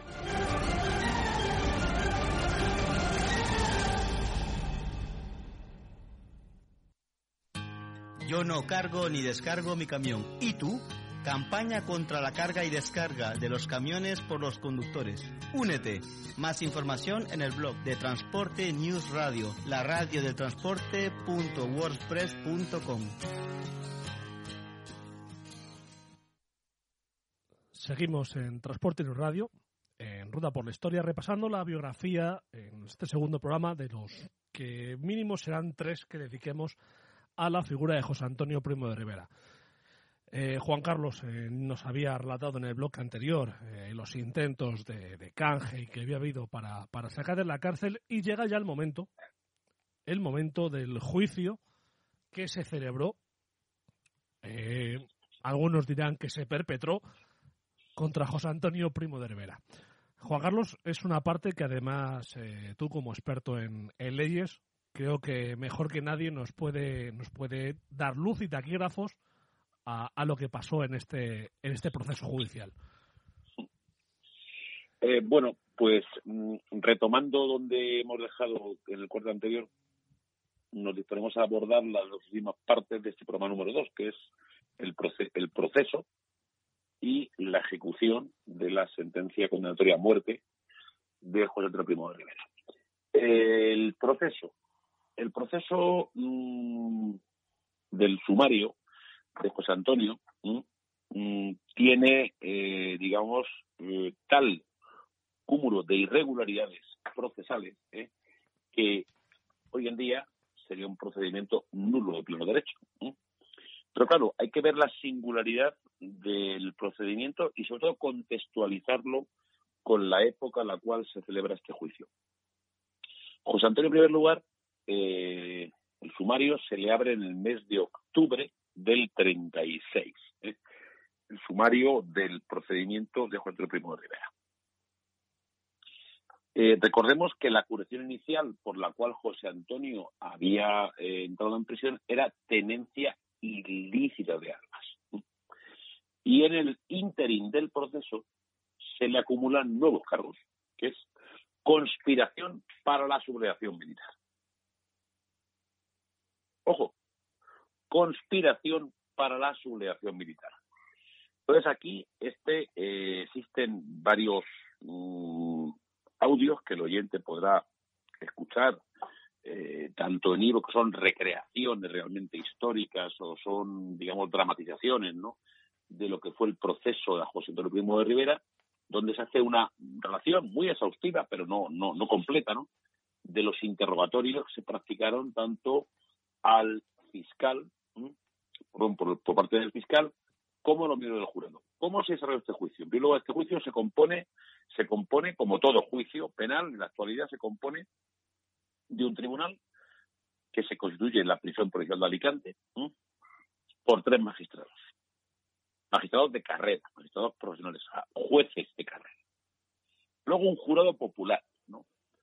El jurado popular en España actualmente se compone, obviamente, de, ciudadanos libres, eh, iguales, que son designados por sorteo y que, bueno, seguramente muchos de los oyentes que están a, que, escuchen este programa a lo mejor han sido designados jurados en, un procedimiento penal, ¿no? Eso es por un sorteo puro y duro, ¿no? Y es una obligación que no se puede eludir, ¿no? Como la de estar en, una mesa electoral. No, eh, el tribunal, el tribunal que así se denominaba, eh, es una creación jurisprudencial del Frente Popular que es la instauración de los tribunales populares. Tanta crítica debe suscitar el Tribunal Popular como los posteriores tribunales de orden público franquista ¿eh? que se hicieron ¿eh? a raíz, lógicamente, de la, el final de la guerra. ¿Quién componía el Tribunal Popular? Eran ciudadanos, hombres y mujeres, mujeres y hombres, ¿eh? elegidos azarosamente. No, miembros del jurado se designaban por los partidos políticos que formaban la coalición del Frente Popular. O sea, que por miembro del jurado era un miembro del PSOE, otro de la UGT, otro del Partido Comunista, otro de la CNT, de la FAI, de Izquierda Republicana, de Unión Republicana y del Partido Sindicalista. Eran miembros que obviamente que eran jurados políticos, a los cuales se le daba una cobertura formal con tres magistrados de carrera, que en el caso concreto fueron Eduardo Iglesias, Rafael Antón y Enrique Griñán, abuelo del que fue presidente de la Junta de Andalucía. Bueno, pues bajo estos prismas formales ¿eh? se construye y un fiscal que era el fiscal de, de el fiscal de la República, ¿no? ¿Eh? Que era el que defendía la legalidad republicana, ¿no? Bueno, pues el juicio de José Antonio mm, básicamente se basa en un juicio por ideologías políticas, un juicio donde a José Antonio se le está juzgando por unos hechos que habían acontecido cuando él se encontraba en prisión, eh, y se le juzga de conspiración para la rebelión militar cuando él era, no era militar y desde el 14 de marzo del 36 se encontraba en prisión. Negar que José Antonio Primo de Rivera tuvo eh, afinidad con el golpe militar del derecho sería, mm, sería mm, eh, negar que Contra Primo de Rivera eh, tuvo una correspondencia con Mola sería absurdo negarlo, ¿no? Negar que Contra Primo de Rivera tuvo, eh, bueno, pues una eh, impartió a las bases de Falange, a las exiguas bases de Falange, ¿no? Instrucciones de poner las banderas del servicio de, destacamento militar, ¿eh? o no hacer nada por el sentido contrario.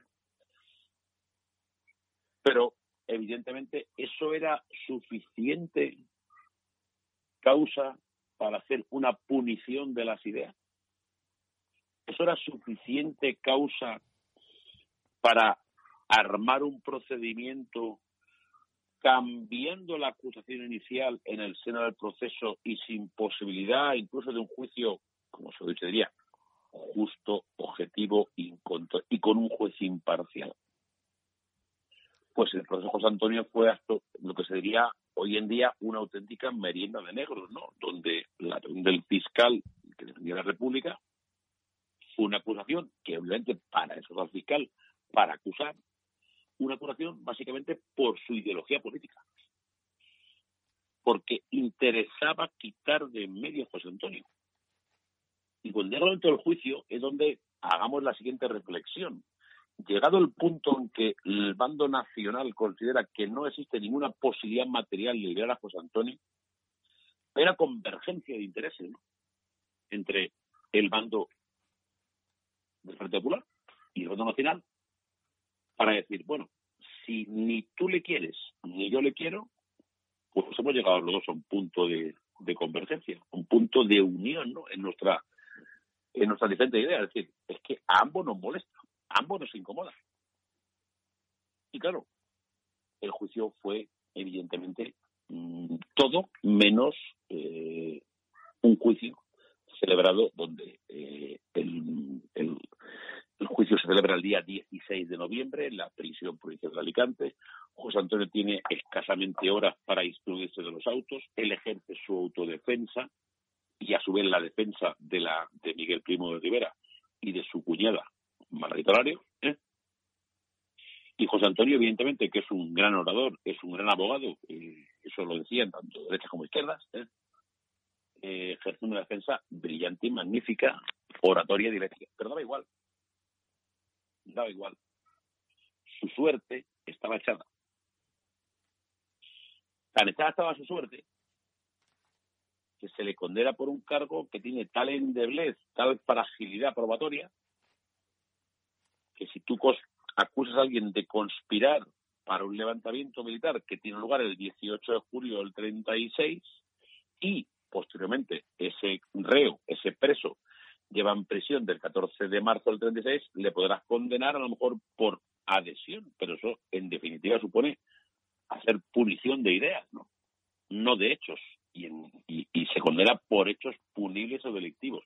Hablamos lógicamente de justicia en tiempos de guerra, ¿eh?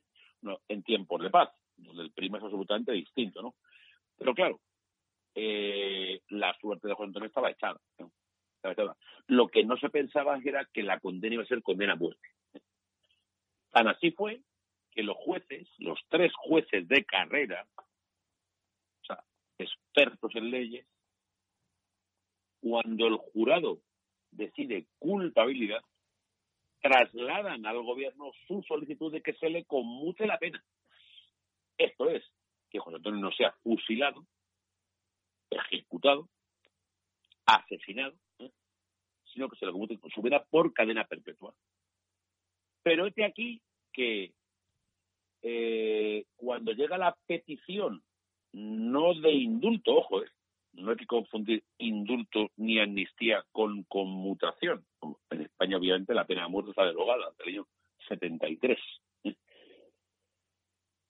Cuando llega la petición al gobierno de Lauro Caballero, mmm, solo dos ministros, precisamente los dos ministros de izquierda republicana, porque Azaña, del cual hemos hablado mal, un día sí, eso también,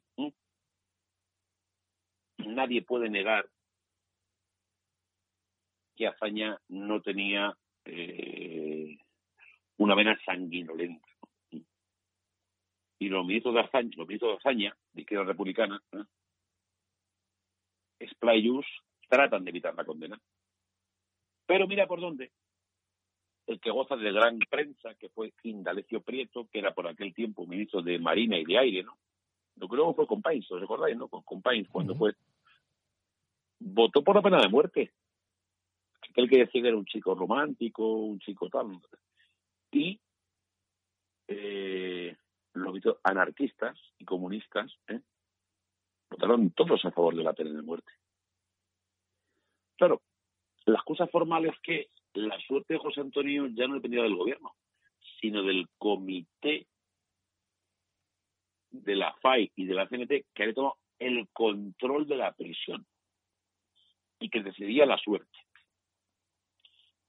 Obviamente, la conmutación de pena de José Antonio no fue posible. No fue posible. Eh, se produjeron toda la conjunción de astros negativos para que un hombre joven, por sus ideas, con 33 años, perdiera la vida de forma tan infame y de forma tan abyecta.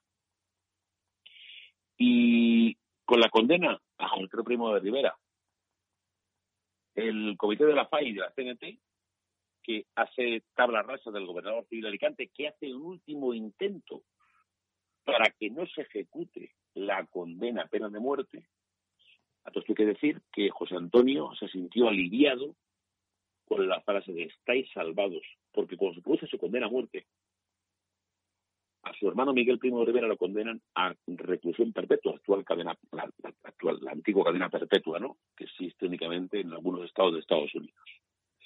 Y a su cuñada Marreta Larios la condenan a seis años de reclusión, ¿no? Y le dice, estáis salvados. Hay un detalle que el, juez instructor que, leyó la eh, lo que es la condena, que fue Eduardo Iglesias Portal, que fue el, el, presidente del Tribunal Popular, se dice que al, tener, al terminar de leer la, sentencia y decir eso, que estéis salvados, José Antonio lo abrazó. Se conocían de causas anteriores, se conocían, creo que de pues se habían visto las caras en el pronunciamiento militar del 32 que decíamos antes de Sanjurjo. Sí. Eh, también se habían visto, eh, pues, eh, por, creo que era por desacato, habían acusado a José Antonio de desacato y publicación clandestina y él también ha sido el juez. dicen que se abrazaron y que incluso José Antonio le dijo que... José Antonio se acercó al estrado y le hizo el típico cabezazo de reverencia al tribunal y le abrazó, porque es que tenían una muy buena relación y que y que Iglesias Portal tenía con él una eh, le, tenía mm, tenía de él una altísima condición profesional como letrado ¿no? Iglesias Portal luego va a participar eh, año y medio más tarde en el procedimiento del sumario por el asesinato de André Unín. Exactamente. De André Unín, ¿no? Bueno, pues los jueces eh, de carrera, ¿no? ¿Eh? ¿Eh? conscientes, obviamente, de la privación del derecho a la vida, no pudieron sofocar la sed de sangre que había por parte de ese comité de instrucción pública, ¿no? Que a mí me recuerda muy mucho a estos comités de la Revolución Francesa, los mismos comités jacobinos. Estaba, estaba, Me estaba acordando del juicio a María Antonieta. Un juicio eh, plagado de, de, falta de, de, legalidad, plagado de falta de cualquier tipo de, de derecho para el acusado y en el que se sabe que vas a morir, lo único que tienes que saber es cómo. O sea, tú sabes que, vas a morir. Ahora ya que te digan el cómo y el cuándo, pero salir que sale, vas a salir con una condena de muerte, sí o sí. Lo sabes de sobra. Está claro, está claro. Bueno, pues eh, con esa situación, lógicamente, eh, José Antonio, el día 18 de noviembre, conoce la condena a muerte y José Antonio se encierra en su celda dicen que sufrió dos crisis nerviosas, normal y lógico, ¿no? Cuando sabes que con 33 años te van a condenar a muerte. Y que tuvo, digamos, un momento de, bueno, digamos, tranquilidad, si se puede decir tranquilidad, ¿no? Para eh, redactar su testamento hológrafo, en el cual deja posiblemente una de las frases más brillantes que han pasado a la historiografía española, que es la siguiente. Ojalá sea la mía la última sangre española que se derrama en discordias civiles. Por desgracia, no fue profeta en su tierra.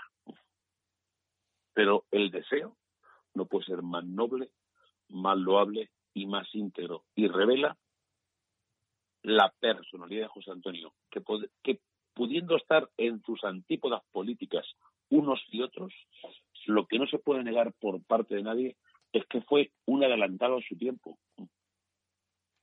y que la incomodidad que suscitaba entre unos y otros quizá propició que fuera conveniente y necesario que desaparecieran. Es que de todas maneras, Juan Carlos, tú imagínate eh, que al final no fue así, pero tú imagínate que se hubieran llevado, eh, los militares sublevados hubieran llevado a cabo una restauración eh, borbónica en España, una segunda restauración borbónica en España. El futuro de José Antonio con una restauración borbónica hubiera sido la cárcel. Seguro. De José Antonio, es que otra de las grandes mentiras, grandes mentiras, y lo digo sin ambas y a expensas de la lluvia de dardos y saetas que pueda caer en Twitter y de tal, para la cual estamos pertrechados con nuestro muro de escudos, ¿eh? Eh, es que José Antonio no era no era monárquico, que José Antonio era republicano. José Antonio era republicano. José Antonio, lo que estaba en contra era del gobierno sectario, lógicamente, gobierno obviamente oprobioso del Frente Popular, que José, Antonio una del terror, que, es lo que, lo que me anticipo al programa será la tercera parte de la República. lo que decía que José Antonio era republicano gracias al rey. José Antonio era, republicano gracias, gracias a Alfonso XIII, al cual le había dicho grandes lindezas, también, eh, lógicamente, incluso durante el juicio, eh, José Antonio, cuando le hablan del rey, él dice que cómo no va a ser el republicano eh, si cuando su padre, después de haber entregado prácticamente su vida por el rey, es que, jura, tengo la frase, la buscaría porque hay una, es en el interrogatorio, aquí, es un, es un poquito largo, pero voy a intentar acortarlo. Eh, como sabe el tribunal, mi padre, el general Primo de Rivera, difunto desde el año 30, fue jefe de gobierno de la penúltima etapa monárquica. Se le, destituyó, o se le depuso cobardemente por virtud de una serie de intrigas que todos conocen. La dictadura del general Primo de Rivera no cayó por ninguna oposición, declarado abierta popular, sino que tales maquinaciones dieron por resultado la formación de un gobierno palatino de antiguos políticos. Eso lo sabe todo el mundo. Al general Primo de Rivera no sucedió la República, sino al general Berenguer con todos los políticos conocidos como Romanones, García Prieto, etc. Mi padre, el dictador o presidente, pues eso de dictador habría mucho de lo que hablar, fue, eh, se fue de España en estado de infinita tristeza por el pago recibido a lo que él quería servicios a la monarquía. Se fue a París y allí murió a las seis semanas. Murió de pura tristeza, sin que, y en este detalle creo tener algún relieve de Palacio, perdón, en este detalle creo tener algún relieve, dice, sin que desde el Palacio, donde tanto se decían que se acordaban de él, llegase ni una sola tarjeta postal interesándose por su salud en el mes y medio que siguió a la expatriación de España. Comprenderá el señor fiscal que, dados estos antecedentes, y que si yo venga aquí de ninguna manera a implorar la conmiseración del tribunal de una manera humillante, comprenderá el señor fiscal que mi recuerdo para aquella última etapa del antiguo régimen no está, por cierta, llena de afectos. Creo que dejaba muy claro que, tal y como habían tratado a su padre, era imposible que él tuviera ningún apego a Alfonso XIII y posiblemente a la, a la monarquía. El, el famoso artículo del error Berenguer. Exactamente. Del error Berenguer, ¿no? José Antonio, mm, si podemos resumir una frase, era un incordio era un incordio para unos y para otros. Era un incordio. Y hasta el punto de que inclusive tan incordio es que ahora haremos una reflexión final sobre por qué permanece al día de José Antonio en el Valle de los Caídos. Eso lo dejamos para el final. Para el final. Bueno, vamos posiblemente a la parte, mm, yo creo que más más lúgubre, ¿no? Más, más tétrica, más, más, más infausta, ¿no? Porque fin día es privar de una vida humana, ¿no? Bueno, hay que decir dos aspectos. El 20 de noviembre del 36, tras un oficio que se dirige por el Comité de Instrucción Pública, eh, al dimanante de la sentencia de condenatoria, se dice fríamente en el oficio, sírvase ejecutar la sentencia de condena a muerte del preso José Antonio Primo de Rivera. Pero hay que decir una cosa, José Antonio no murió solo, José Antonio murió junto a otras cuatro personas más, que eran dos falangistas y dos requetés, son los popularmente conocidos como los mártires de Novelda. Y esos mártires de Novelda fueron situados eh, en la madrugada del día 20 de noviembre del 36, cuando despuntaba el alba. Serían posiblemente las primeras horas del día, ¿no? Estamos de que serían las 8 y algo de la mañana, posiblemente porque era, era, estaban despuntando a la luz del alba. Fueron colocados en dos, en dos, en, dos, junto a dos paredes del patio de la enfermería, el, el infausto patio de la enfermería conocido como patio de familia de Alicante, de la cárcel de la prisión provincial de Alicante, fueron colocados por un lado cuatro personas y por otro lado una persona. Cuatro personas, los, los cuatro eh, de Novelda, dos falangistas y dos requetés, y José Antonio. Enfrente, 14 personas formaban parte del pelotón de fusilamiento. Con arreglo a las ordenanzas militares y al Código de Justicia Militar, un fusilamiento en tiempo de guerra, aunque realmente esto no se fue considerado como un crimen de guerra, aunque las todas las los matices y, objeciones legales que pueden poner a Crédito León, porque nunca pudo participar en la guerra civil porque se encontraba preso.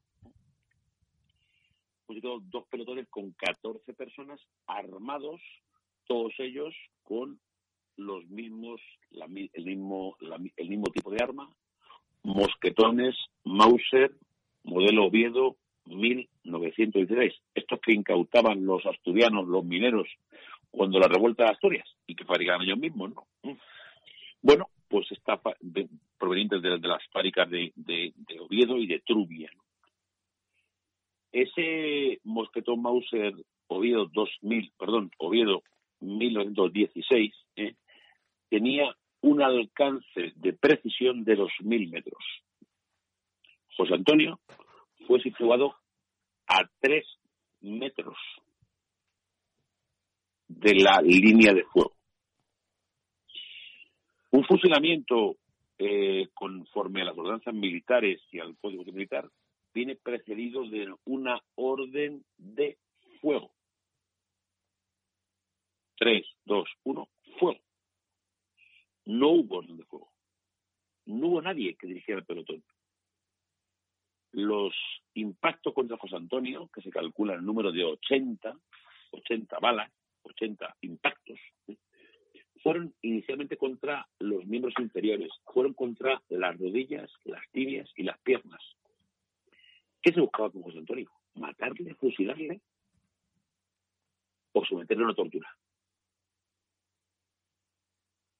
José Antonio cayó de rodillas, obviamente, de rodillas, pero no se procuró, sería una ejecución limpia, si es que puede haber alguna limpia. José Antonio fue torturado en vida. Por eso yo hablo de asesinato legal.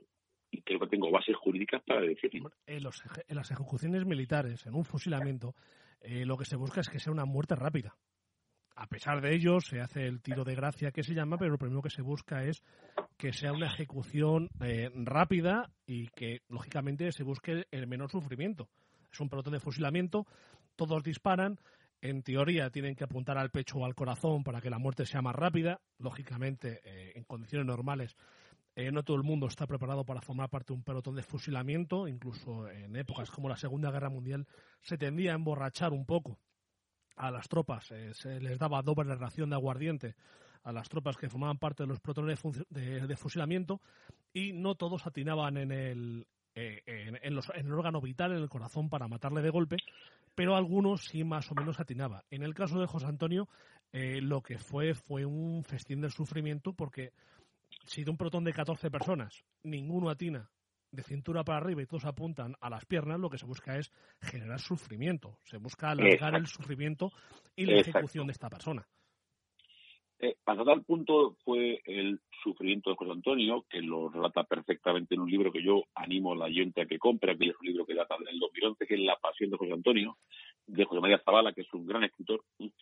Es que eh, no se buscó matar a José Antonio, se buscó torturar a José Antonio.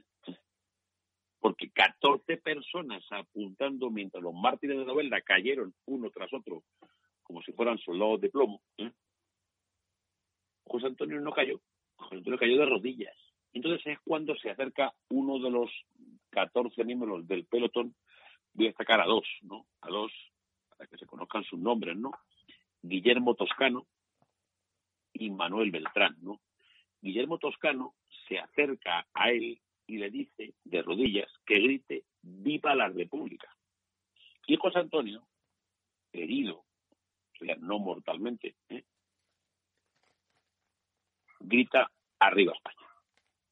Y es cuando Guillermo Toscano le dispara un tiro en la cabeza, que, que se llama tiro de gracia, que realmente no es tal, porque es el tiro que le causa la muerte a José Antonio. Y tras eso se sucede de nuevo una salva de disparos que ya se puede calificar incluso como de carnicería post-mortem. ¿no? Así fue ejecutado José Antonio Primo de Rivera. Hay dos personajes que por su especial eh, carácter infame hay que destacar, ¿no? ¿Eh? Guillermo Toscano y Manuel Beltrán. Manuel Beltrán era un miliciano ¿eh? que no contento con haber matado a José Antonio, nueve días más tarde, un 29 de noviembre del 36, para hacer que ebrio de alcohol y de lo que fuera, se va a la casa de Alicante y coge 40 y se y mata a otros veintipico personas, entre las cuales se encuentra se encuentra el que fue confesor de José Antonio previo a la muerte, que es mm, creo que era el el padre Planeñas. ¿eh? Lo matan por ser confesor de José Antonio. Nada más. Único delito. Bueno, ¿dónde se, ¿dónde se ha sacado toda esta información? Pues curiosamente, un letrado.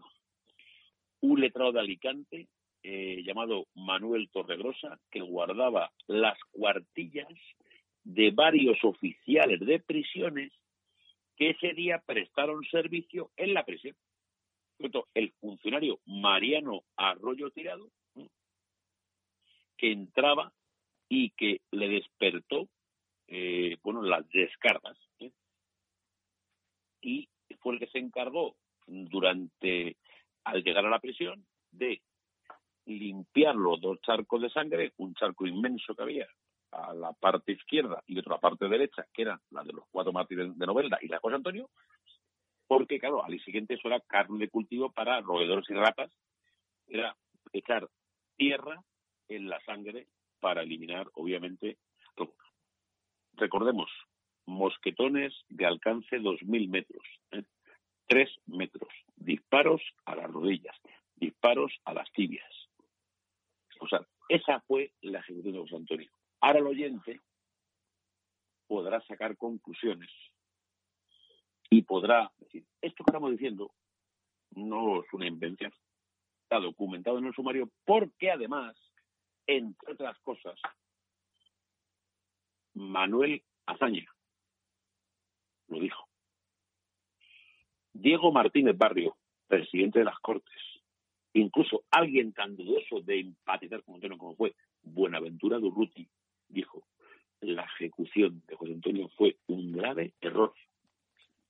Por casualidad de la vida, mm, Durruti murió también un 20 de diciembre, un 20 de noviembre. Un 20 de noviembre. Del año 30. También, eh, esta vez.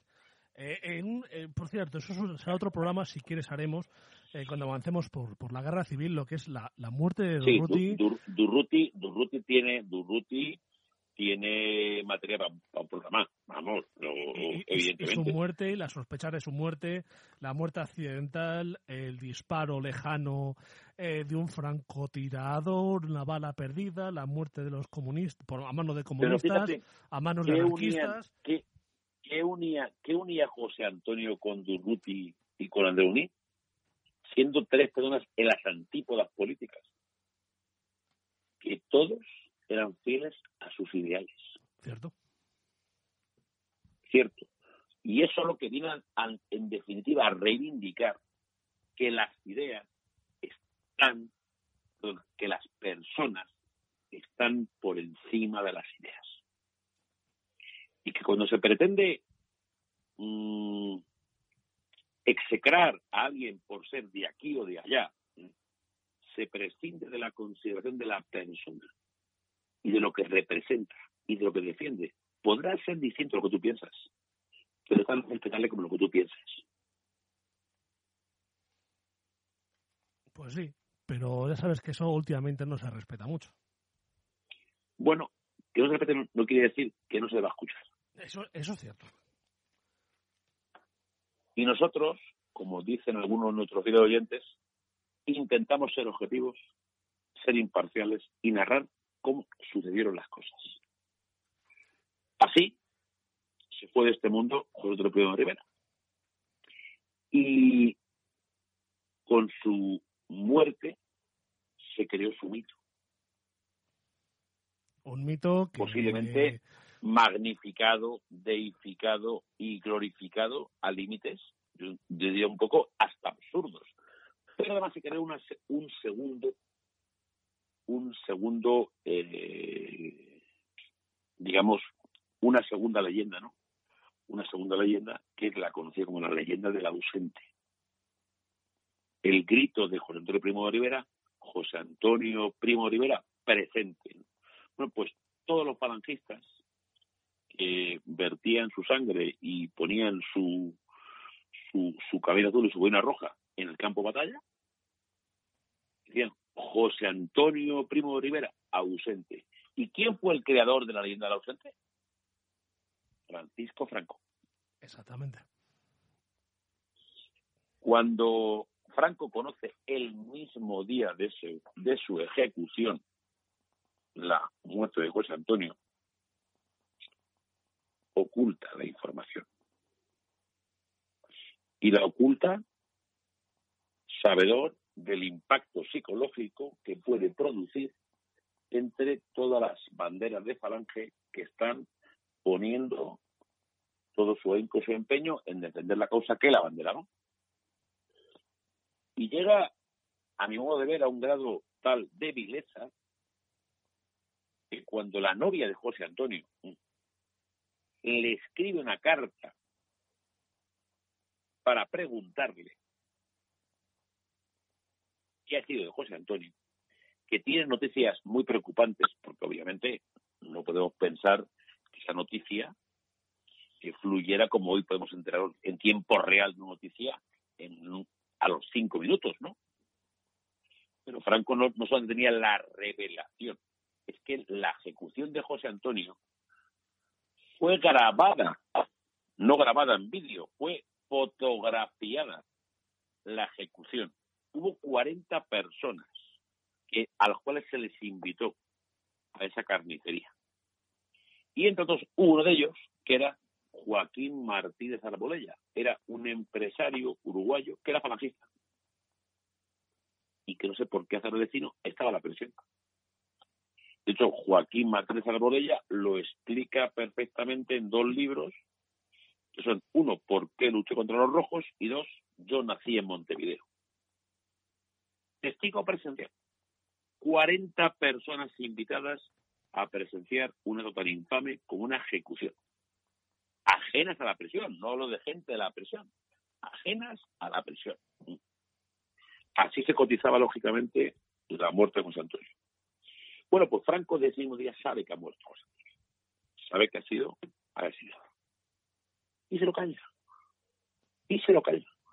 Hasta el punto de que cuando contesta la novia de José Antonio, le dice, no sé qué ha pasado con la suerte, aunque me llegan noticias muy preocupantes de Alicante de que posiblemente haya sido asesinado, como dice él, por los rojos. Franco sabía que había sido ejecutado José Antonio, pero intenta no sembrar el desasosiego entre tropas que le venían muy bien para misiones militares, hasta tal punto de que cuando el falangista se encuentra en el campo de batalla o en la retaguardia o en el frente, siempre decía la frase, cuando vuelva José Antonio. Cierto. Porque José Antonio nunca llegó a morir por los falangistas. De ahí que se crea la leyenda del ausente. Que luego Franco, de una forma absolutamente, a mi modo de ver, torticera, capitaliza para sí. Quizás sabedor de los feos que en vida y en muerte había causado José Antonio. Cuando vuelve José Antonio, José Antonio ya no iba a volver. Pero en el corazón de los falangistas perduraba la idea de que José Antonio iba a volver. De ahí la leyenda de los ente. Y yo creo que hoy lo dejamos aquí. Ya en el siguiente programa, si quieres, hablamos de, de cómo fueron las exhumaciones porque fueron las exhumaciones, fueron más de una, aunque todos eh, se tengan en memoria la el recuerdo de ese traslado en brazos desde, desde Alicante hasta Madrid, hecho en, en, relevos por, por eh, sus eh, por falangistas, por sus compañeros. Pero eso no fue la primera. José Antonio, si no recuerdo mal, hablo ahora mismo de memoria, tuvo tres o cuatro exhumaciones. O cinco. O cinco. es que tuvo, es que ahora mismo estoy hablando de memoria eh, y quiero recordar una, dos, creo que cuatro, estoy seguro, si dices cinco serán cinco, pero ahora mismo hablo de, memoria. No anticipemos, como siempre digo, no anticipemos el acontecimiento. Eso, pero bueno, ya hablaremos. En su momento, tocará. Eso hablaremos en, el próximo programa que dedicaremos a José Antonio, de eso, eh, del mito y de hablaremos también de lo que estabas hablando, de lo que estabas anticipando, de ese uso eh, que hizo después Franco, de cómo Franco después el decreto de unificación, eh, eh, que, que unificó ya Falange, también el, movimiento carlista, todo lo junto en uno, como él al final capitalizó todo aquello, como Franco al final fue jefe del movimiento, por así decirlo, ese Franco, después ese uso de Franco, del uniforme, se recordaréis seguramente, es un uniforme blanco eh, con las flechas y el yugo eh, bordados en rojo en el pecho. Es una imagen que seguramente recordáis de Franco, cómo Franco usó eh, el símbolo y la simbología y la idea de falange a su modo, a su manera, y cómo pues eso, desvirtuó, como Juan Carlos decía, el legado de José Antonio. Franco lo que hizo fue quedarse con ello, utilizarlo a su manera y seguramente eh, no parecerse en nada a la idea de, que tenía José Antonio del falangismo, a lo que llevó a la práctica después eh, Franco cuando lo utilizó ya en, su dictadura de, en España. Yo creo que Juan Carlos lo dejamos aquí, ya seguiremos cuando... A ver si es cuanto antes, esta vez no tenemos ningún jaleo médico, por Dios, tocamos madera. Y, y nada, yo creo que ya por hoy ya simplemente despedirnos. Bueno, yo por mi parte de nuevo, eh, como siempre agradecerte estos ratos durante los cuales estamos conversando entre amigos, ¿no? Eh, y con muchos oyentes, ¿no? Y bueno, y, esperemos que este programa haya contribuido, ¿no? A clarificar un poco y formar una visión más objetiva y no una visión a priorística de José Antonio, de que quizá los antifaces se quiten, ¿no? Y se enjuicien Mm, desde una óptica de, del realismo, de la, de la verdad de los hechos, la verdad no relatada, la verdad acontecida. Y saber que entramos en un periodo convulso de la historia de España donde vamos a hablar de personajes de diferentes signos políticos y no queremos más a unos ni a otros, sino narramos historia, expresamos historia y divulgamos historia. Yo aprovecho de nuevo este programa como homenaje a mi mujer, mm, que no es española, por cierto, pero que ya prácticamente es de un país maravilloso, que se llama Eslovaquia, ¿eh? y al cual yo es mi segunda patria. Y mandaros a todos los miembros de Ruta por la Historia, a este equipo magnífico, eh, José Luis, Lola, Teresa, Andrés, nuestro medievalista, Pepe Villalobos, Carmen Caesaris. Eh, un abrazo enorme, muchas gracias por cómo os habéis portado, mm, de corazón, nunca lo voy a olvidar, nunca lo voy a olvidar.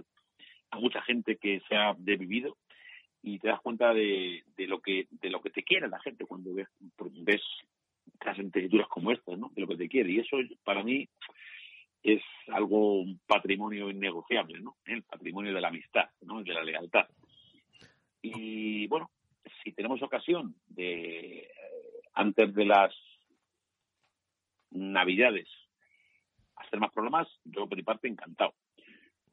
si no, y por si no pudiera, desear a todos los oyentes una felicísima Navidad, una feliz Nochebuena, pero, pero saber que la vida es muy larga que hay muchos años. Y que había navidades donde recordemos que había trincheras y había guerras, ¿no? Y que esta Navidad va a ser diferente. Va a ser más nostálgica, va a ser más emotiva, porque han ido muchos españoles, muchos españoles y españolas. Y que hay que pensar en ellos. Sobre todo cuando decidamos ¿eh? juntarnos y tener conciencia clara de que hay que ser prudente, que hay que ser cauto. Es un enemigo que no se puede controlar, que está al acecho y que hay que saber muy bien cómo manejarle. Por favor, cuídense todos mucho, sean cautos, sean prudentes, disfruten, porque ya llegará un 2021 donde podamos, si Dios quiere, abrazarnos, besarnos, reír y volver a gozar de nuestro carácter, ese carácter que nos es tan español, de los abrazos, de los besos, que nos es tan consustancial. A ti, José Luis, ¿qué te voy a decir?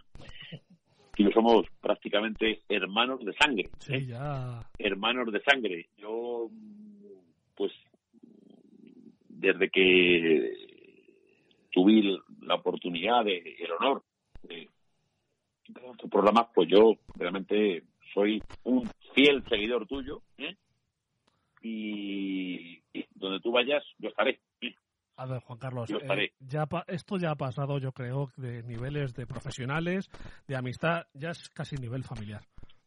Ya se, sabes que muchas veces te escribo y te pregunto qué tal hermano, eh, ya es nivel familiar, ya sabes que estoy deseando pasar todo esto, a ver si pasa este maldito virus.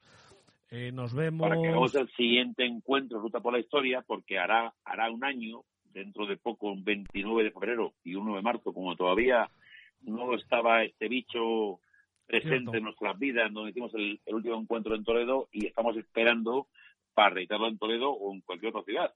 Eh, sobre todo porque España Te diré que la próxima vez que, que vayamos, y con tu permiso y tus respetos pienso dar una chuchona a tu mujer. Pues, escucha, y yo seré muy feliz de verlo, ¿me entiendes? o sea, con todos tus permisos será todo lo casto y puro que Por pueda. Por supuesto, pues, pero sabes que mi mujer os quiere a todos mucho. ¿eh? Ya lo sabes. Y, además sabes que lo ha dicho y os, mandó un mensaje donde os, daba la, la, gracias y el agradecimiento por, por ser como sois, como ser tan buena gente como sois.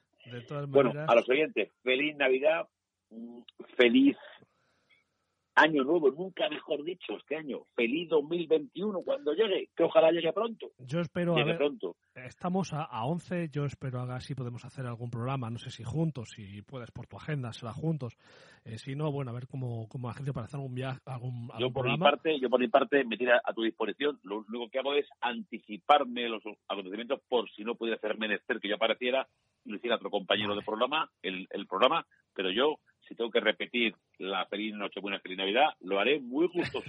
de todas maneras, si no se pudiera hacer por lo que fuera, eh, yo ya voy adelantándome, ya estamos en diciembre, ya se puede decir. Eh, a todos os deseo una feliz Navidad, a todos, a todos, a todos, a todos, a ti lógicamente también Juan Carlos, ya lo sabes, no tengo que, que decirte, lo sabes de sobra, una feliz Navidad, un feliz año y que todos juntos cojamos fuerzas, aunque sea de, de forma moral, esta, esta noche vieja y le peguemos una patada en el culo en este maldito año 2020 y a ver si lo mandamos allá perdido eh, eh, a la mayor distancia posible y como se suele decir un, un, poco, exactamente a ver si un poco de broma se puede decir a ver si durante estos días nos adelantan un poco del tráiler de 2021 que el 2020 no lo vimos y mira lo que nos hemos comido. Sí eso, eso es verdad. A, ver si los peores sueños imaginamos imaginamos esto. No, no, o sea, yo me acuerdo cuando hablabas de viaje de Toledo, yo me acuerdo cuando íbamos hacia Toledo, que íbamos en el AVE, íbamos hablando del tema y se hablaba del tema de que estaba sucediendo en China, mira lo que está pasando en China, y lo veíamos todo tan lejano. Eh, Dios mío, cómo cambia la vida. y, dos, en 12 días más tarde, España se reculó. Madre Dios, esperemos que esto pase rápido. Juan Carlos, como siempre te digo, un abrazo enorme. Ya sabes que, estoy encantado que estés otra vez en, la brecha, que sabía que tú ibas a poder con ello, sabía que Silvia podía con ello, porque Silvia es una mujer de, de armas tomar, es una, una, una eslava con fuerza, y como dice siempre Lola, y, por fin está en casa, por fin está, podéis estar más tranquilos, que esa es la mayor noticia, la mejor noticia, que no tiene ningún tipo de, de, secuela de la enfermedad y eso ya es, eh, vamos, lo mejor de lo mejor. Así que de momento. Como diría Silvia, como diría Silvia, Yakuyem Gratuliem. Eslovaco. eslovaco. de todas maneras, como te digo, aunque sea un abrazo, aunque sea virtual, de momento un abrazo enorme. Eh, espera, espero que hablemos, aunque no sea para hacer el programa, si no se puede, espero que hablemos eh, antes de las fiestas. Así que de momento, de momento no te digo nada porque quiero decírtelo. Eso, por eso ya no te lo voy diciendo, ya te lo diré más adelante si no estás haciendo un programa. Y de momento lo que sí te digo es que un abrazo enorme, que muchísimas gracias y, y fuerza y honor compañero y amigo. Fuerte honor. Fuerza y honor. A todos los oyentes, un fuerte abrazo y, y, hemos vuelto, nada más. Hemos vuelto. Pues nada, Juan Carlos, reparte abrazos por casa, ¿vale? Hasta luego, José Luis. Venga, hasta luego, Juan Carlos. Hasta luego, adiós, Bien, nos vamos a ir ya. No sin antes, como siempre, daros las gracias por estar al otro lado. Deciros, por favor, que tengáis mucho cuidado. Que sea Navidad, el virus no entiende de familia, este virus eh, no entiende nada de esto nos ataca por igual. Entonces, tened cuidado, por favor. Nos vamos a. Intentaré que hagamos algún programa antes de final de año. Así que, aunque voy a desear feliz Navidad y próspero 2021, yo esperaré estar antes de todas maneras. Y bueno, nos podéis seguir en las redes sociales, eh, nos podéis seguir en Evox, nos podéis seguir en muchas opciones. Y bueno, como digo, tened cuidado, sed buenos y hasta el próximo programa.